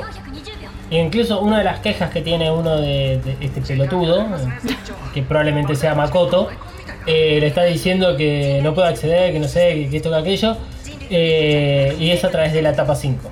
O sea, hubo gente previa que estuvo laburando en eso. Claro. Lo que sucede siempre con esta nueva serie de Evangelion. El volante, amo. El volante. Un 11-14. Eh, eh, eh.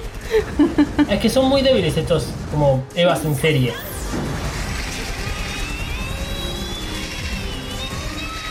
De fondo son una guitarrita que no sé si será cambiado para después o esto será parte de la versión final de la película. Pierde Marie las, eh, las armas, así que es rodeada por estos héroes en series.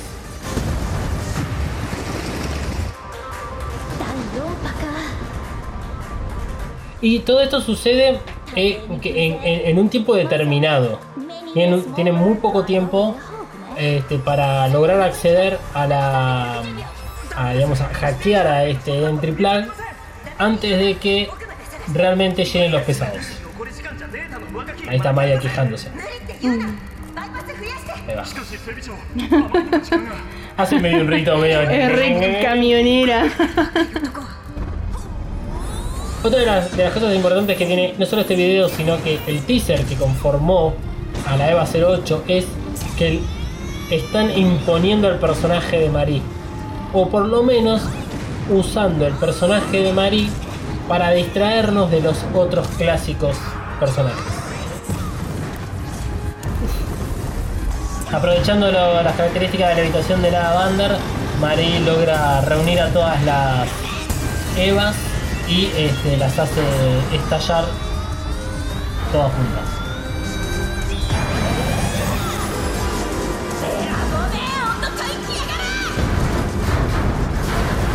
Alcántara con de María. Y acá llega The Boss, que es así como lo, catalogan en este momento. Que es otra vez una serie de evangelios formados de tal forma para hacer un arma. En este caso tienen este, el arma de positrones que usa Shinji para derrotar a Ramiel.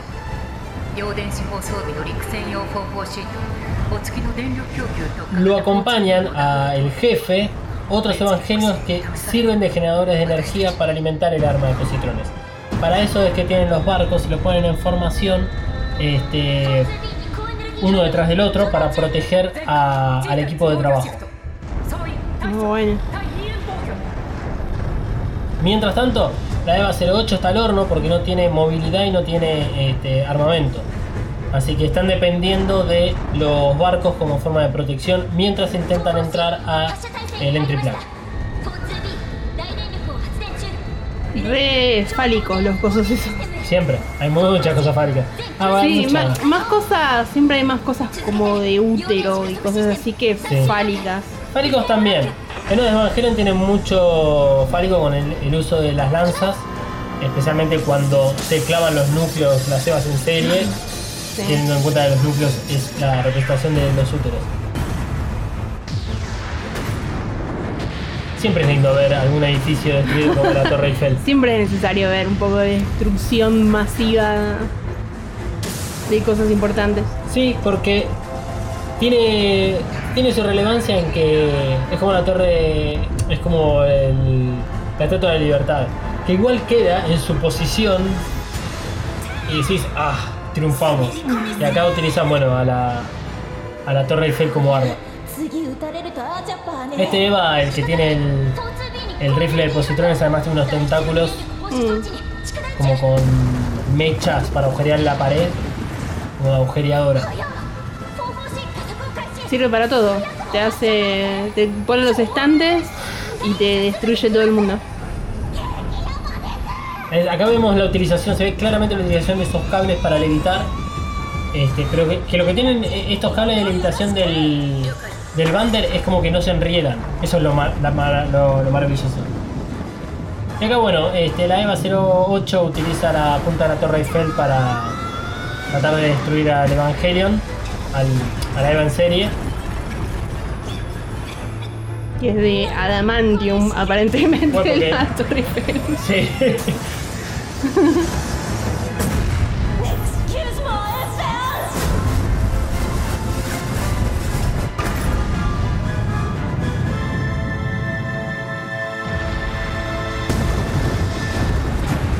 Bueno, Mari salva el día haciendo explotar.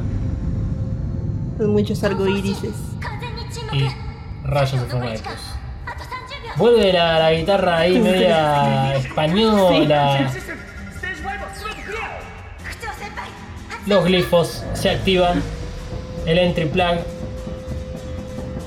sale hasta un poquito de su posición y genera un campo, o sea, una barrera anti.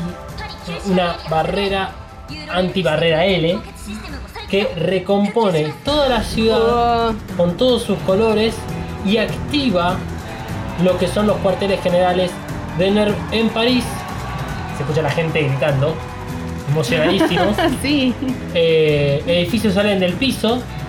Y lo que vamos a tener a continuación no solamente son los headquarters de NER, sino que además tiene mucho material, herramientas y armamento fundamental para que Wille pueda llevar a cabo su objetivo que es la de evitar el cuarto impacto. Por último, Risco abre su casco y puede respirar libremente. Ahí desciende el Bander.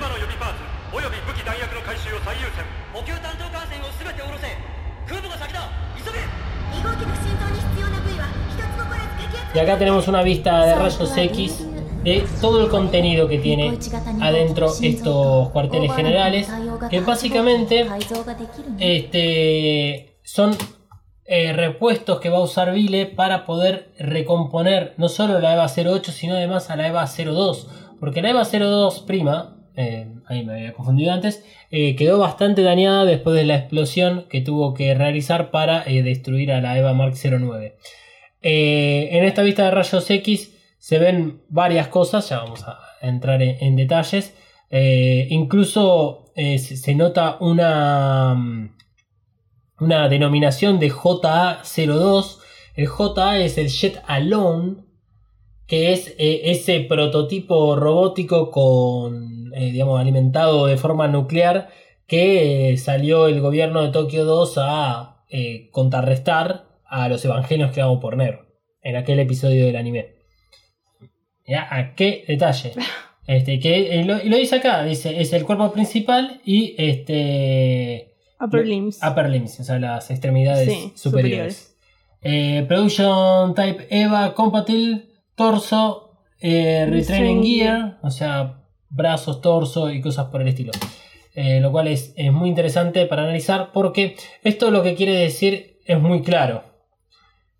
Estos son los primeros 10 minutos, 15 minutos de película. Es muy probable que cuando veamos Evangelion 3.0 más 1.0 nos eh, topemos con eh, esta escena. Vamos a hablar un poco de los detalles técnicos que, que tiene este video. Eh, la EVA 08 usa la configuración ICC, que es de Improvised Combat Configuration, o sea, una configuración de combate improvisada. Levita gracias al cable denominado como cable flight, que es, el, que es a través de un dispositivo mutado de la cintura de la EVA 08, que es la que tiene la conexión con el AA Bander. Y además le otorga la característica de levitación, que es lo mismo que sucede con los barcos. Además de tener eh, alrededor suyo el, lo que es este, la configuración de combate improvisada con las armas y con esas digamos, pinzas que podría llegar a usar como humanos. Todo esto es controlado por Sumire Nagara, que es la responsable del timón del Bander y de toda la flota durante el vuelo. Este, los suites que utiliza Risco y Maya son para protección de la barrera L. Descienden en esa nave que se llama Deep Submergent Rescue Vehicle, que es un vehículo de rescate para eh, sumergirse profundamente como para usar, digamos, dentro del agua. Se nota como que acá lo están usando simplemente para este, transportar sana y segura a la tripulación con todos los, los materiales necesarios para activar ese entry gigante. Nos vuelven a mencionar la barrera L, creo que acá es donde podemos ver mejor este funcionamiento de la barrera L. París es descrita como superficie convertida en núcleo de categoría 6 y la densidad del oxígeno es de menos 3. Risco también nota que la barrera L es bastante alta. Para contrarrestar la barrera L, Wille, Wille activa este gigantesco pilar que contiene glifos, obviamente, y que genera esta barrera antibarrera L. Maya y su team se hacen cargo de hackear el pilar desde la etapa 4 hasta la 5, siendo las etapas previas iniciadas y completadas por desconocidos. Neonerv y su flota de Evas nos presentan tres tipos de Evangelion que son nuevos, pero que ya algo así habíamos visto en la película anterior. Así que aumenta lo que es la cantidad de modelos para la serie 4. El primero que vemos, que es la EVA 44A, está compuesta por dos EVAs que pueden volar y tienen como arma copias de lanzas, que las usan, digamos, como si fuesen púas no son muy fuertes y no tienen alcance a larga distancia, razón por la cual Mari lo destruye al principio muy fácilmente y después los logra agrupar a todos porque se tienen que acercar, porque tienen que clavar la lanza de Longius. Eh, ya el siguiente equipo que aparece se divide en dos. El primero es la EVA 44B, también compuesta por dos Evangelion, cuya función es la de proveer la energía a la otra Evangelion, que es la EVA 4444C, cuatro EVAs que contienen un rifle de positrones. Mientras que para corta distancia, esta Evangelion cuenta con un sistema de defensa en forma de tentáculos con estas, digamos, como se llaman drills, que son como si agujereadoras, pero que no vemos que agujereen nada durante toda esta secuencia. Todas estas nuevas Evangelion usan la máscara de Saquiel o la de Lilith durante el anime Dato de color, mencionan que estas nuevas Evangelion rompen con el objetivo del Tratado del Vaticano, o sea, de tener más de tres Evangelion activas por país. Porque luego de que eh, lo, en, lo que aparentemente sucedió entre la segunda y la tercera película, que a Ner lo ocupan y secuestran a la gente y hacen todo el quilombo ahí en Ner, eh, Ner, Neo Ner decide romper con el Tratado del Vaticano y empieza a tener la construcción de sus propias Evangelion y las usa como armas. Y este es el peligro Porque son Evas que eh, tienen autonomía, son Evas que pueden ser usadas de múltiples formas y este, además generan un AT field. La única forma de destruirlo es con otro Evangelio. Bien, con esto terminamos, eh, digamos, de ver y analizar un poco lo que fue el opening. Emma, ¿vos algo que quieras agregar? Algo interesante es que cuando hablan del, del pilar ese de contención o el, ¿cómo le decís vos? Como ese entry gigante. Es que hablan de que no habla el mismo idioma que hablan los Lilins, algo así, menciona Maya. Que es complicado hackearlo, por decirlo de una manera, porque está en otro idioma. Sí, es como el lenguaje de programación, digamos. Eh, puede ser. A mí me dio la impresión que se refería a otro idioma más allá del lenguaje de programación refiriéndose a algo más orgánico. Eh, por eso es que el, realmente el análisis de, las teorías, eso lo vamos a hacer la semana que viene. O sea, acá la idea es que tengan esto, les dimos datos, queremos que ustedes también formen su propia opinión, eh, así que queremos que nos digan cuáles son sus teorías, sus dudas, eh, qué cree que puede estar pasando. Y ahora vamos a ir entonces al teaser número 2, que este, ya nos muestran un poquitito más con con, este nuevo video. Que dura bastante poco, son 22 segundos. Si sacamos obviamente los títulos y los logos.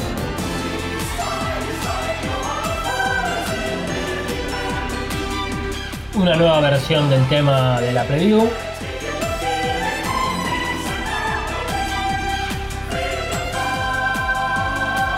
¿Cómo bailaría esto, eh? Mal. Boliche. Una blop, sí.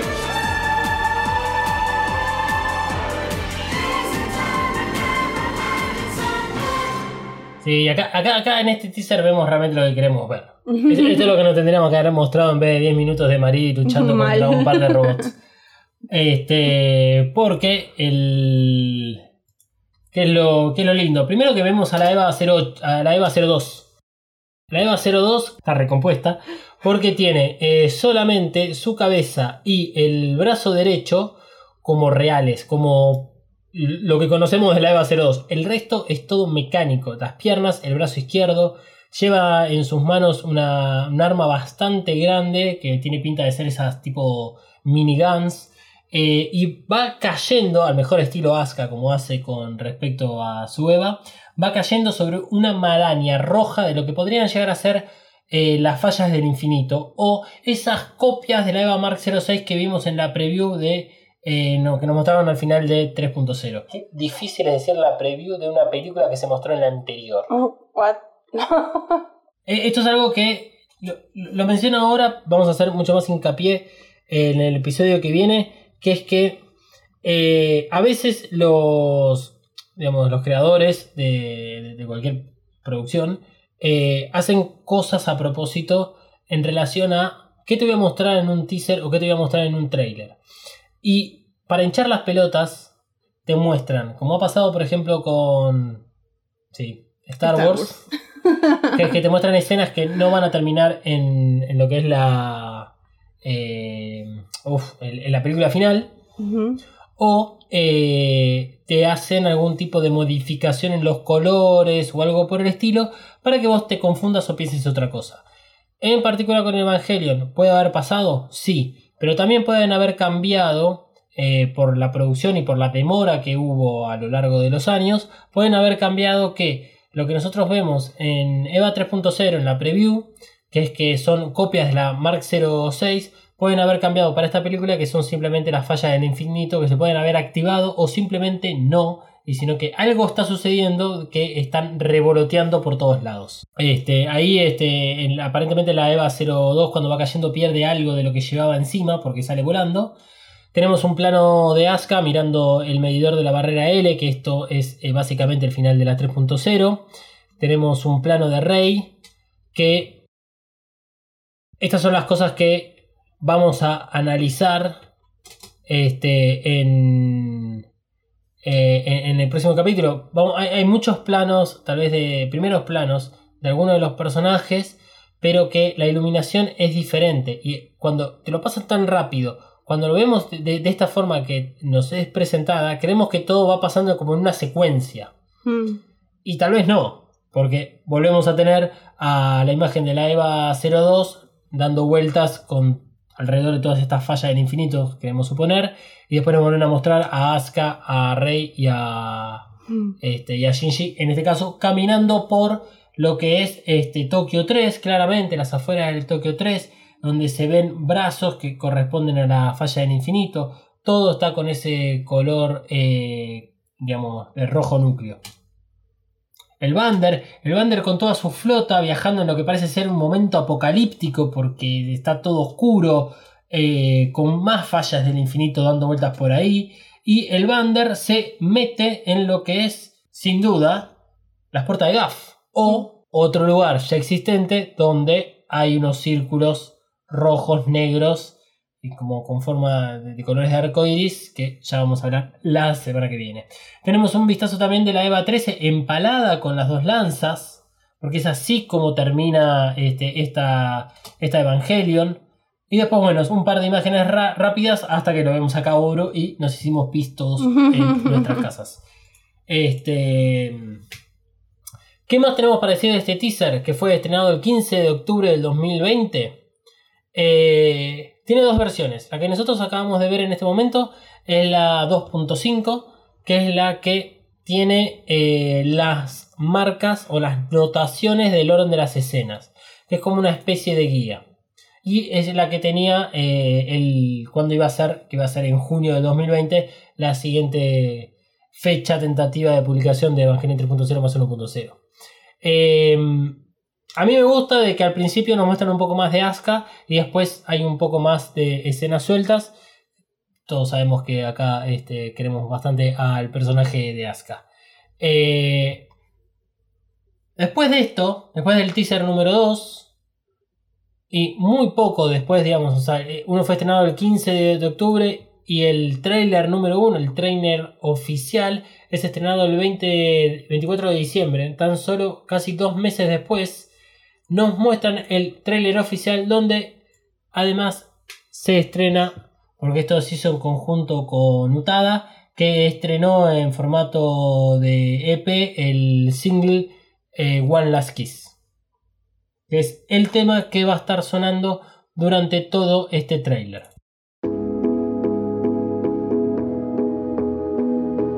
Por si no conocen nada de Utada, Utada tiene este estilo de música, es un, pop medio melódico a veces. Me bajé toda la discografía así.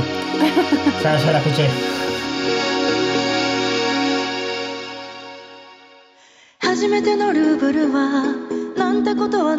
Agua clara. El piano. El todo. Tenemos todo acá, acá, sí empezamos realmente a, enloquecer.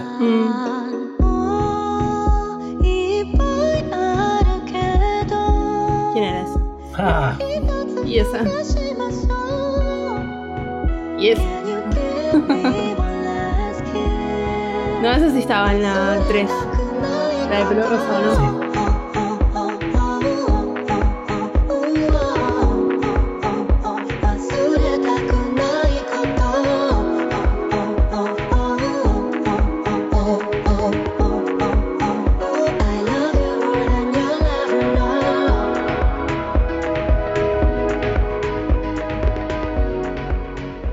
A poco, vamos a ir parando a medida que lo vamos viendo, así es un poco más este, fácil para ir desarrollando qué es lo que sucede en este trailer. Acá yo, creo, yo siento que tenemos muchas más eh, escenas eh, inconexas, pero que creemos que son todo parte de la misma, en, en algún punto. Pero no estamos tan seguros. Hay muchísimas cosas para analizar y ver de todo este trailer. Arranca con, obviamente, eso es el- la mano de una falla del infinito. Pero lo, lo- lo extraño de, de- esta escena, que es la primera que vemos, más allá de todo lo rojo, es que no, no, no parece ser fácil de entender cómo hay que verla, la imagen. Si la estamos viendo al derecho, al revés, si hay que ponerla de costado, si efectivamente es la de una falla en infinito. Este, ya veremos. Eh, forma parte de la destrucción que tiene el, digamos, el mundo en sí. Lo más sorprendente, y creo que tiene que ver, creo que por eso se explica la imagen anterior, es que la siguiente imagen es el agua clara. Y es mostrar como el antes y el después. A medida que, que- que fui eh, viendo el reveal de Evangelion, me empecé a dar cuenta de la gran cantidad de imágenes de antes y después que tienen. Ya sea dentro de como la misma escena, la misma película o de una película a otra. Y hacen mucho esto. Es, es algo muy común que hagan. En principio voy a decir que es raro que hayan puesto esta escena de agua clara y no la clásica eh, agua llegando a la costa azul. Para hacer ahí sí bien la comparación respecto a, por ejemplo, el final de Nos de Evangelion o el, lo que es este, el principio de esta película. Incluso, si recuerdan, eh, en, en Instagram hicimos una comparación con respecto al agua de Enos de Evangelion y el comienzo de Evangelion 1.0 en el segundo episodio de teorías. Tenemos una de estas torres de mm, electricidad que está flotando, volando con la luna, con su atmósfera, con sus nubes y con esa, ese, ese cuadriculado que tiene rojo. Todo gira. Bueno, el piano de Kaboru, que eh, se lo ve muy lindo, pero tiene como un poco de tela de araña y está lloviendo, así que eso es algo nuevo, es algo que se puede decir que abandonaron. Y acto seguido, muy rápidamente, tenemos una imagen conocida. Hay quienes opinan que eh, esto es el final de Evangelion. Que esta imagen, la de las torres de electricidad, con las palomas blancas, el cielo azul, es el final de Evangelion. Veremos si efectivamente es así o si forma parte del final, tal vez es como del O sea- último acto. La escena final, final de todo. No la escena final final de todo, pero es la última escena de todas las que nos mostraron hasta ahora que iría. Claro. O sea, si te- ordenamos todo, esta sería estaría como al final. Eh, hay mucha representación en relación a esto. O sea, el- la paloma blanca eh, volando es, es la paloma que mm, manda a Noé cuando termina la, la, digamos, la, la gran lluvia esa de, Diluvio. Gracias. Del diluvio. Eh, tenemos una escena muy similar al principio de Evangelion 1.0, que es lo que lo termina por distraer a Shinji para sacar su vista de esa Quantum Ray que le apareció de repente. Eh, por eso es que esto además tiene su conexión con eh, el principio y el fin. A alguien le están haciendo un monio y a juzgar por las manos y por el tono de piel Sí. es Shinji a Rey que le está atando el monio. Sí, yo también pensé que eran ellos dos, al toque. Este. ¿Qué escena sería esta? ¿Dónde iría? Es difícil. Colegio no hay, así que tendría que ser para el final. Salvo, obviamente, que haya flashback o, o- o tengamos momentos como Nenos de Evangelion donde podamos ver diferentes alternativas a la complementación o a la instrumentalización. Pero lo raro sería que Shinji le esté armando el nudo a otra persona. Y en este caso, si es Rey, es ¿Por qué a Rey? Rey sabe cuidarse sola, excepto Reikyu. Mm. Tenemos un buen vistazo de todo el contenido que Vile eh, encontró en, en esta headquarters de, de París. Esto, creemos de que son los headquarters de París. eh, por, porque está Misato, porque está Risco, porque están dentro de un lugar que es muy alto y profundo a la vez. Por lo tanto, es muy lógico pensar en este sentido. Una de las cosas que se ven detrás de ellas dos son unas series de mm, agrupaciones hexagonales en forma de tres. Que eh, hay quienes dicen de que estas pueden llegar a ser copias como más miniaturas de las Magi de Tokio 3 y que esto sería como un gran servidor. Por la imagen que tenemos al principio de eh, o sea, el plano que tenemos al principio de cuando vemos a Risco y a Misato en el ascensor, se cree que esto es lo que está adentro de ese entry plug o ese pilar. Por eso se habla de servidores o de copia de Magis que funcionarían como servidores. Otro spin-off que quiero ver es el de Risco y una escena a lo Britney rapándose. bueno, sí que se rapó, no se cortó el pelo hasta ahí, se rapó primero. Se rapó. No, eso es claro crecimiento de, de rapado. Eso no es un corte a propósito. bueno, va- vamos anotando. La siguiente escena es eh, acá, acá, acá si quieren eh, poner directamente un cartel que diga fanservice, lo tienen. Porque es Marie y Asuka con los nuevos Black Suite que en el siguiente teaser que vamos a ver, y ya es el último teaser, eh, vemos cuando se lo ponen y se lo activan. En este caso eh, están en el espacio claramente porque están en gravedad cero. No sabemos si esto sucede dentro del Bander o no. Puede llegar a pasar. Sería lo más lógico pensar de que el Bander eh, puede estar digamos, en el espacio y que tenga esas características por el tipo de nave que es y porque durante los acontecimientos de Evangelion 3.0 Asuka va corriendo por uno de los corredores mientras habla con Marie para este, llegar digamos, a su Evangelion antes de que Shinji le tome el palo con la Eva Mark 09.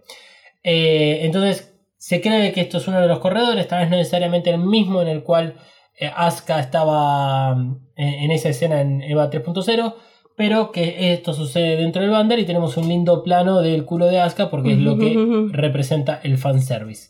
Siguiente, tenemos a Shinji enojado con camisa blanca y este fondo rojo. Siguiente escena, Ikari que se levanta, que se nota que Hecho mierda. Uh. hecho mierda, con el visor del lado izquierdo, eh, como generando unos rayitos de, color y eh, de color azul. Que lo que se nota aparentemente es un tiro.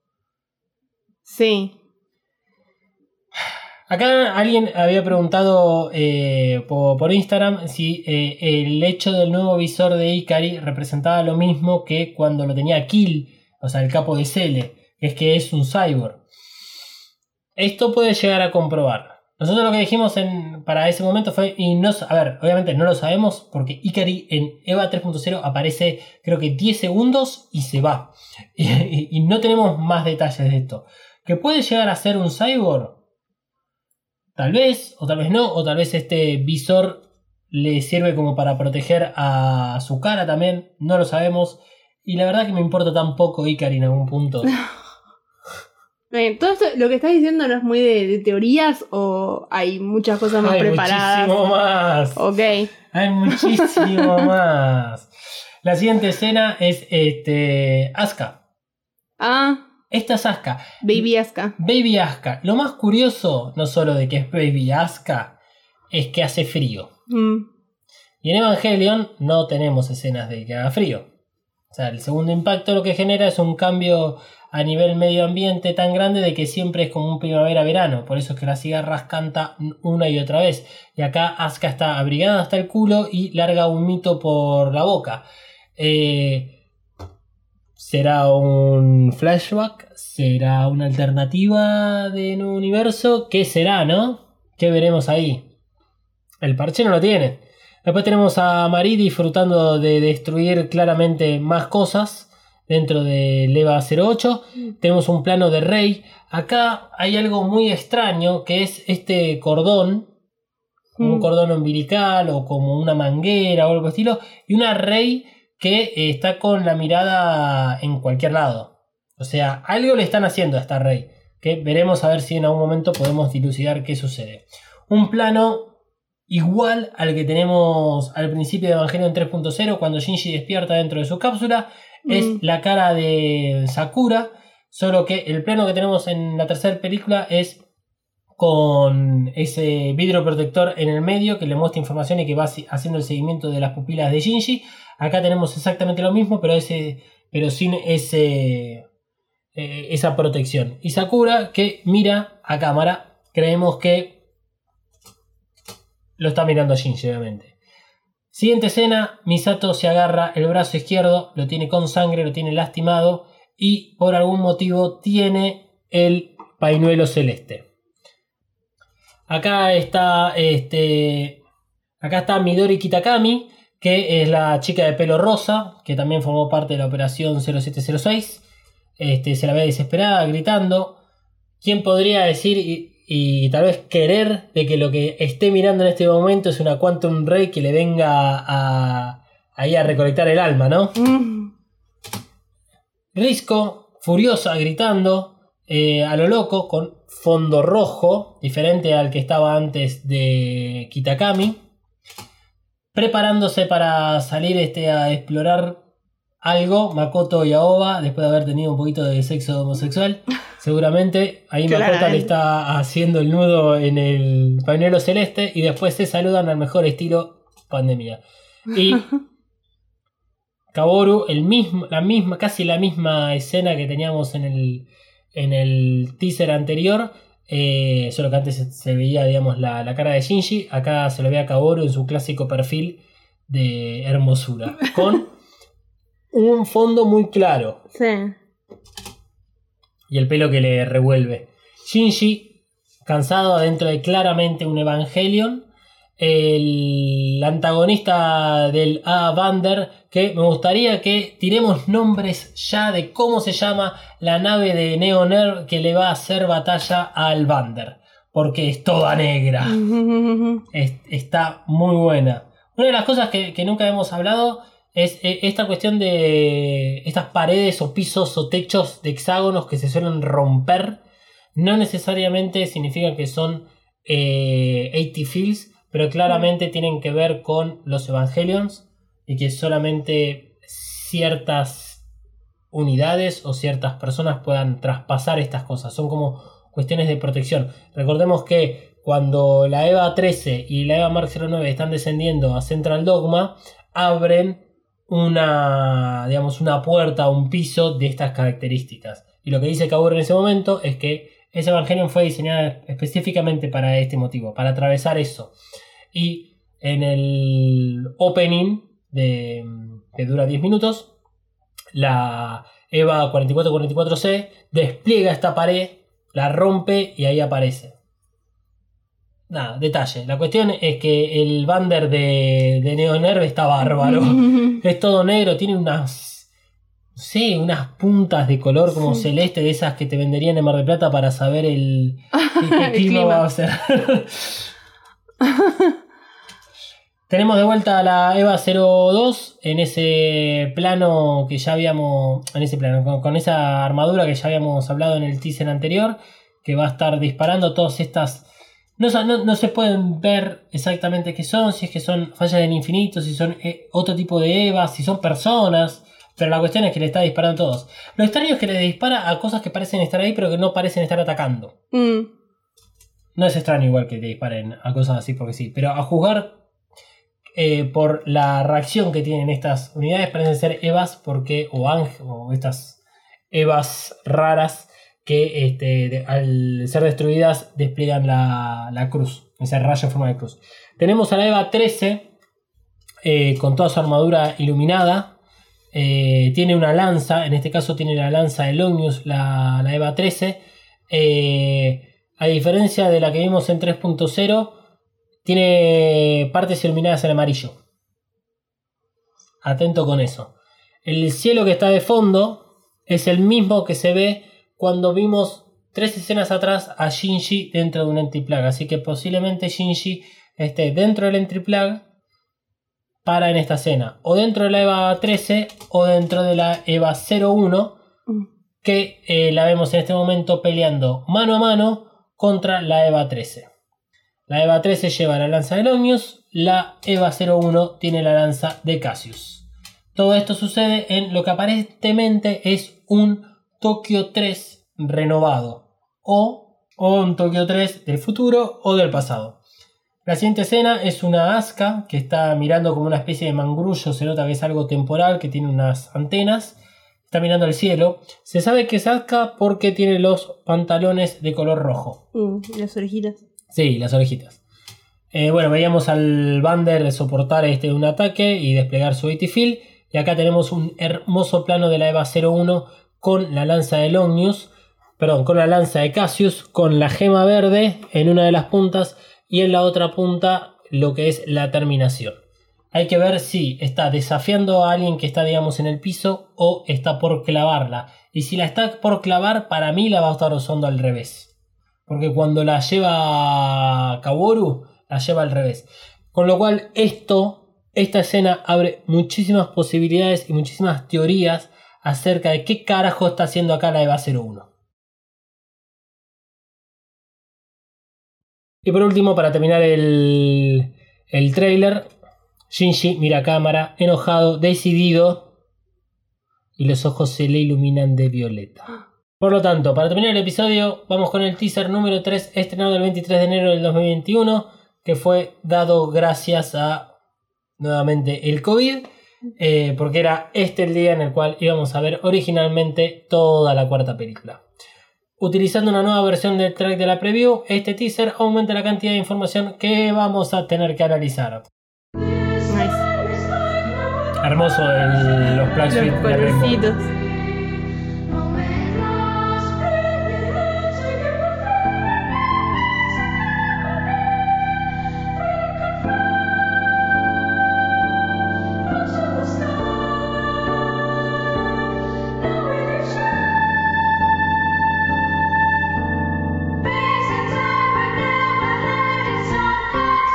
este es el teaser que no termina con ninguna fecha.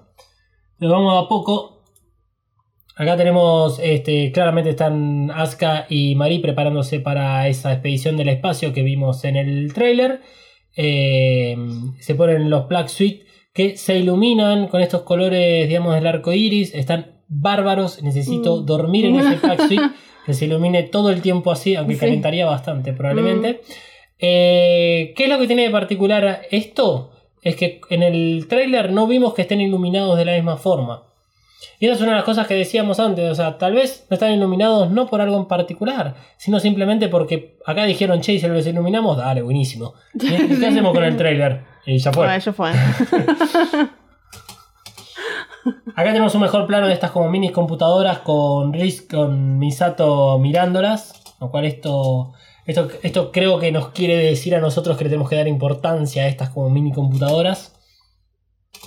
Eh, vías, estación de tren, Tokio 3, barrera L activada, Asuka caminando adelante, mirando el indicador de la barrera L, Rey caminando Q en el medio, con un Shinji muy atrasado y una Q que lo espera. Esto es algo interesante para notar porque Q está esperando a Shinji. En el anterior también se lo ve a Shinji caminando así con la cabeza caída, tipo de destruido, agotado, harto, todo junto. Y ahí tipo, dale, chabón.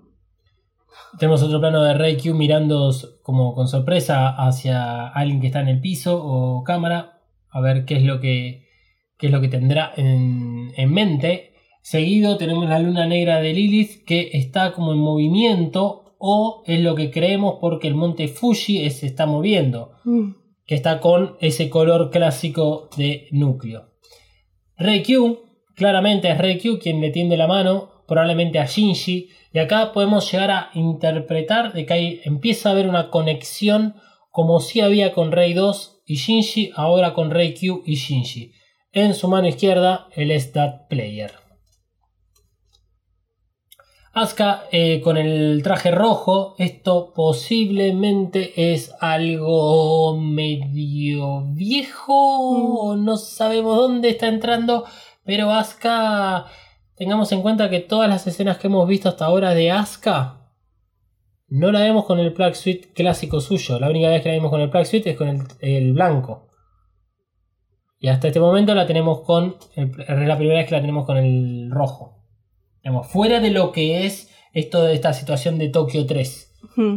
Muy rápidamente eh, nos van a mostrar una imagen que dura casi nada, eh, que es de comida, de gente comiendo en el espacio, porque tienen agua, eh, con- eh, digamos, no sé, conservable. Ay, no me sale. Al vacío. Algo así. Lo extraño es que si va- esto está, ocurriendo en el espacio y- o va a ocurrir en el espacio, eh, hay comida eh, así, que está repiola, en una bandeja, que no está flotando ni nada por el estilo. Claro. El- ¿Qué cosas hay que tener en cuenta de quién es este pantalón? Y por qué este, tiene escritura en ruso, el agua, y dice 1963. Mm. Teorías, gente, teorías. Tenemos un primerísimo primer plano de un ojo que creemos que es de Rey. Eh, esto hace muchas referencias a Enos de Evangelion cuando la Eva 01 sale por ese ojo. Después tenemos la mirada de Shinji que levanta la vista. Y a la Eva 02 y a eh, la Eva 08 descendiendo con dos barcos por el epicentro del segundo impacto. Este círculo de arco iris es el epicentro del segundo impacto. Y esto es lo que genera todavía más teorías. Porque quieren decir que en Evangelion 3.0 más 1.0 vamos a tener un viaje hacia el epicentro del segundo impacto. Y como ya hemos hablado en teorías número 2, el final, o sea, Enos de Evangelion, el tercer impacto de Enos de Evangelion, sería el segundo impacto para el reveal. Por lo tanto, acá hay una conexión con la teoría del loop. Fíjate que ahí sí vemos a Asuka con otro plug suit, un plug suit tal vez eh, más similar al blanco y que puede ser que eh, todo lo que sea con plug suit blanco o en el espacio ocurre porque necesitan llegar al epicentro del segundo impacto y la única forma de entrar es a través del el agujero que se ve desde el espacio. Por eso es que Asuka está con el traje de color blanco y acá tampoco vemos que brillen. Claro, Pero bueno, hay que ver nuevamente, todas estas escenas son sacadas de contexto. claro. Y acá llega. Pam, para, pam. ¿Quién es esa, Manuel? El Eva Mark 10. Que tiene, o sea, más allá de tener el torso de la Eva Mark 09, eh, y bueno, los colores de la Eva 00 y todo eso, eh, tiene una cara muy similar a la clásica máscara de Saquiel, pero más acordar a los sentinelas de X-Men. sí. Que está atacando al Bander, claramente. Acá vemos a la tripulación del Bander eh, metida dentro del puente. Risco desesperada, Misato desesperada. Disparos entre los diferentes Banders que hay. Y se termina este teaser. Con esto damos por finalizado lo, lo que es este, la, el video commentary que hicimos hoy para eh, estos teasers, estos trailers y estos videos que se nos fueron presentando hasta el momento. Se puede decir de que esto es lo que sabemos realmente hasta hoy sobre Evangelion 3.0 más 1.0 Thrice Upon a Time. Y cualquier cosa que venga después de lo que vimos hoy será únicamente adoptado como teoría. ¿Pensamientos finales? Yo tengo una duda de algo que dijiste, me quedó ahí medio sonando. Que en la cronología mencionas que el 23 de diciembre de 2020 anuncian el estreno de en IMAX. Sí. Pero eh, se denominaba, era EVA 3.333. Sí, EVA 3.333. ¿Y esto que, vendría a tener que ver con la cuarta? Estoy muy atenta. Estoy muy atenta. Porque, es verdad, o sea, esto que yo dije ocurrió dentro de lo que es la cronología que veníamos hablando, pero no había ninguna relación con la cuarta. Esta película, la EVA 3.333, tiene un par de escenas extras que no hacen la diferencia para nada con respecto a la 3.0, pero la preview que se ve al final de esa película es completamente nueva. Opa. Así que la semana que viene, prepárense. No solo vamos a hablar de teorías, sino que vamos a dar el estreno mundial de esa preview que solamente se consigue si ves EVA 3.333. Ok, bueno. Muy bien. Igual el video lo vamos a estar subiendo para que lo vean antes de que salga el episodio porque así es más divertido para que también nos ayuden con sus teorías, porque eso es lo que queremos hacer. Queremos que también ustedes propongan teorías, ya sean falopas o no, pero nosotros, o sea, todos nosotros construimos las teorías. Así que, este, ¿para qué eh, monopolizar el asunto? Emma, ¿algo que decir en todo esto? A ver, como dije al principio, son cosas que están hechas para entretener al fan. Y principalmente lo pienso desde el punto de vista de que tenemos un montón de escenas con fondos blancos o rojos. Eh, y que claramente ahí hay algo detrás que no se nos muestra. O hay algo que nos quiere hacer creer que hay algo detrás y que no nos lo están mostrando. Gran parte del análisis que vamos a hacer la semana que viene tiene que ver con esto. Eh, es mirar en los lugares donde nadie mira, eh, porque ahí es donde están las conexiones. Eh, todo lo que sucede en, en, eso, en esas escenas con fondo rojo no quiere decir que, número uno, estén sucediendo al mismo tiempo y número dos, estén sucediendo de la forma que los muestran. Porque también es muy importante para comprender qué es lo que pasa, prestarle atención a la luz, cómo pegan las caras si es sombra o si es luz, si se ve en la mitad de un, lado o del otro. Así que dicho todo esto, creo que lo único que nos queda por aclarar es que me puedan seguir a mí en arroba dalmas-ndg en cualquiera de las redes sociales que tengan ustedes. ¿A vos, Malu? A mí me pueden seguir en mariana.flores.com o en coven.studio.ba o algo así, ya saben. Sí, ya saben, es muy fácil. Si entran. Eh, Emma. A mí me pueden encontrar como arroba katsuragi9 eh, en Instagram y en Twitter. Sí, es muy fácil. Entran a la bio tanto en Twitter como en Instagram de Evacas y ahí están los arrobas para que este, no tengan las complicaciones que tenemos nosotros de decir nuestras propias redes sociales. Será entonces hasta la semana que viene. Evacas cuenta con el apoyo de Coven Studio Coven Studio, maquillaje y nail art para todos. Desata tu magia entrando en tiendacoven.empretienda.com.ar. Pedí tus press nails personalizadas y recorre la tienda virtual. Como oyente de EvaCast tenés un 10% off en el checkout de tu compra utilizando el código KAORU. Kaoru, Nagisa Kaoru. K-A-W-O-R-U. KAORU. Visita tiendacoven.empretienda.com.ar y el Instagram arroba coven.estudio.ba. Coven Studio, Made in Hell. La promoción no incluye envío, válida para Argentina. Evacast es un producto fabricado 100% en los headquarters de Mothercaster Media ubicados en Saavedra 3. Si querés tener tu propio podcast o ya tenés uno, descubrí mothercastermedia.com.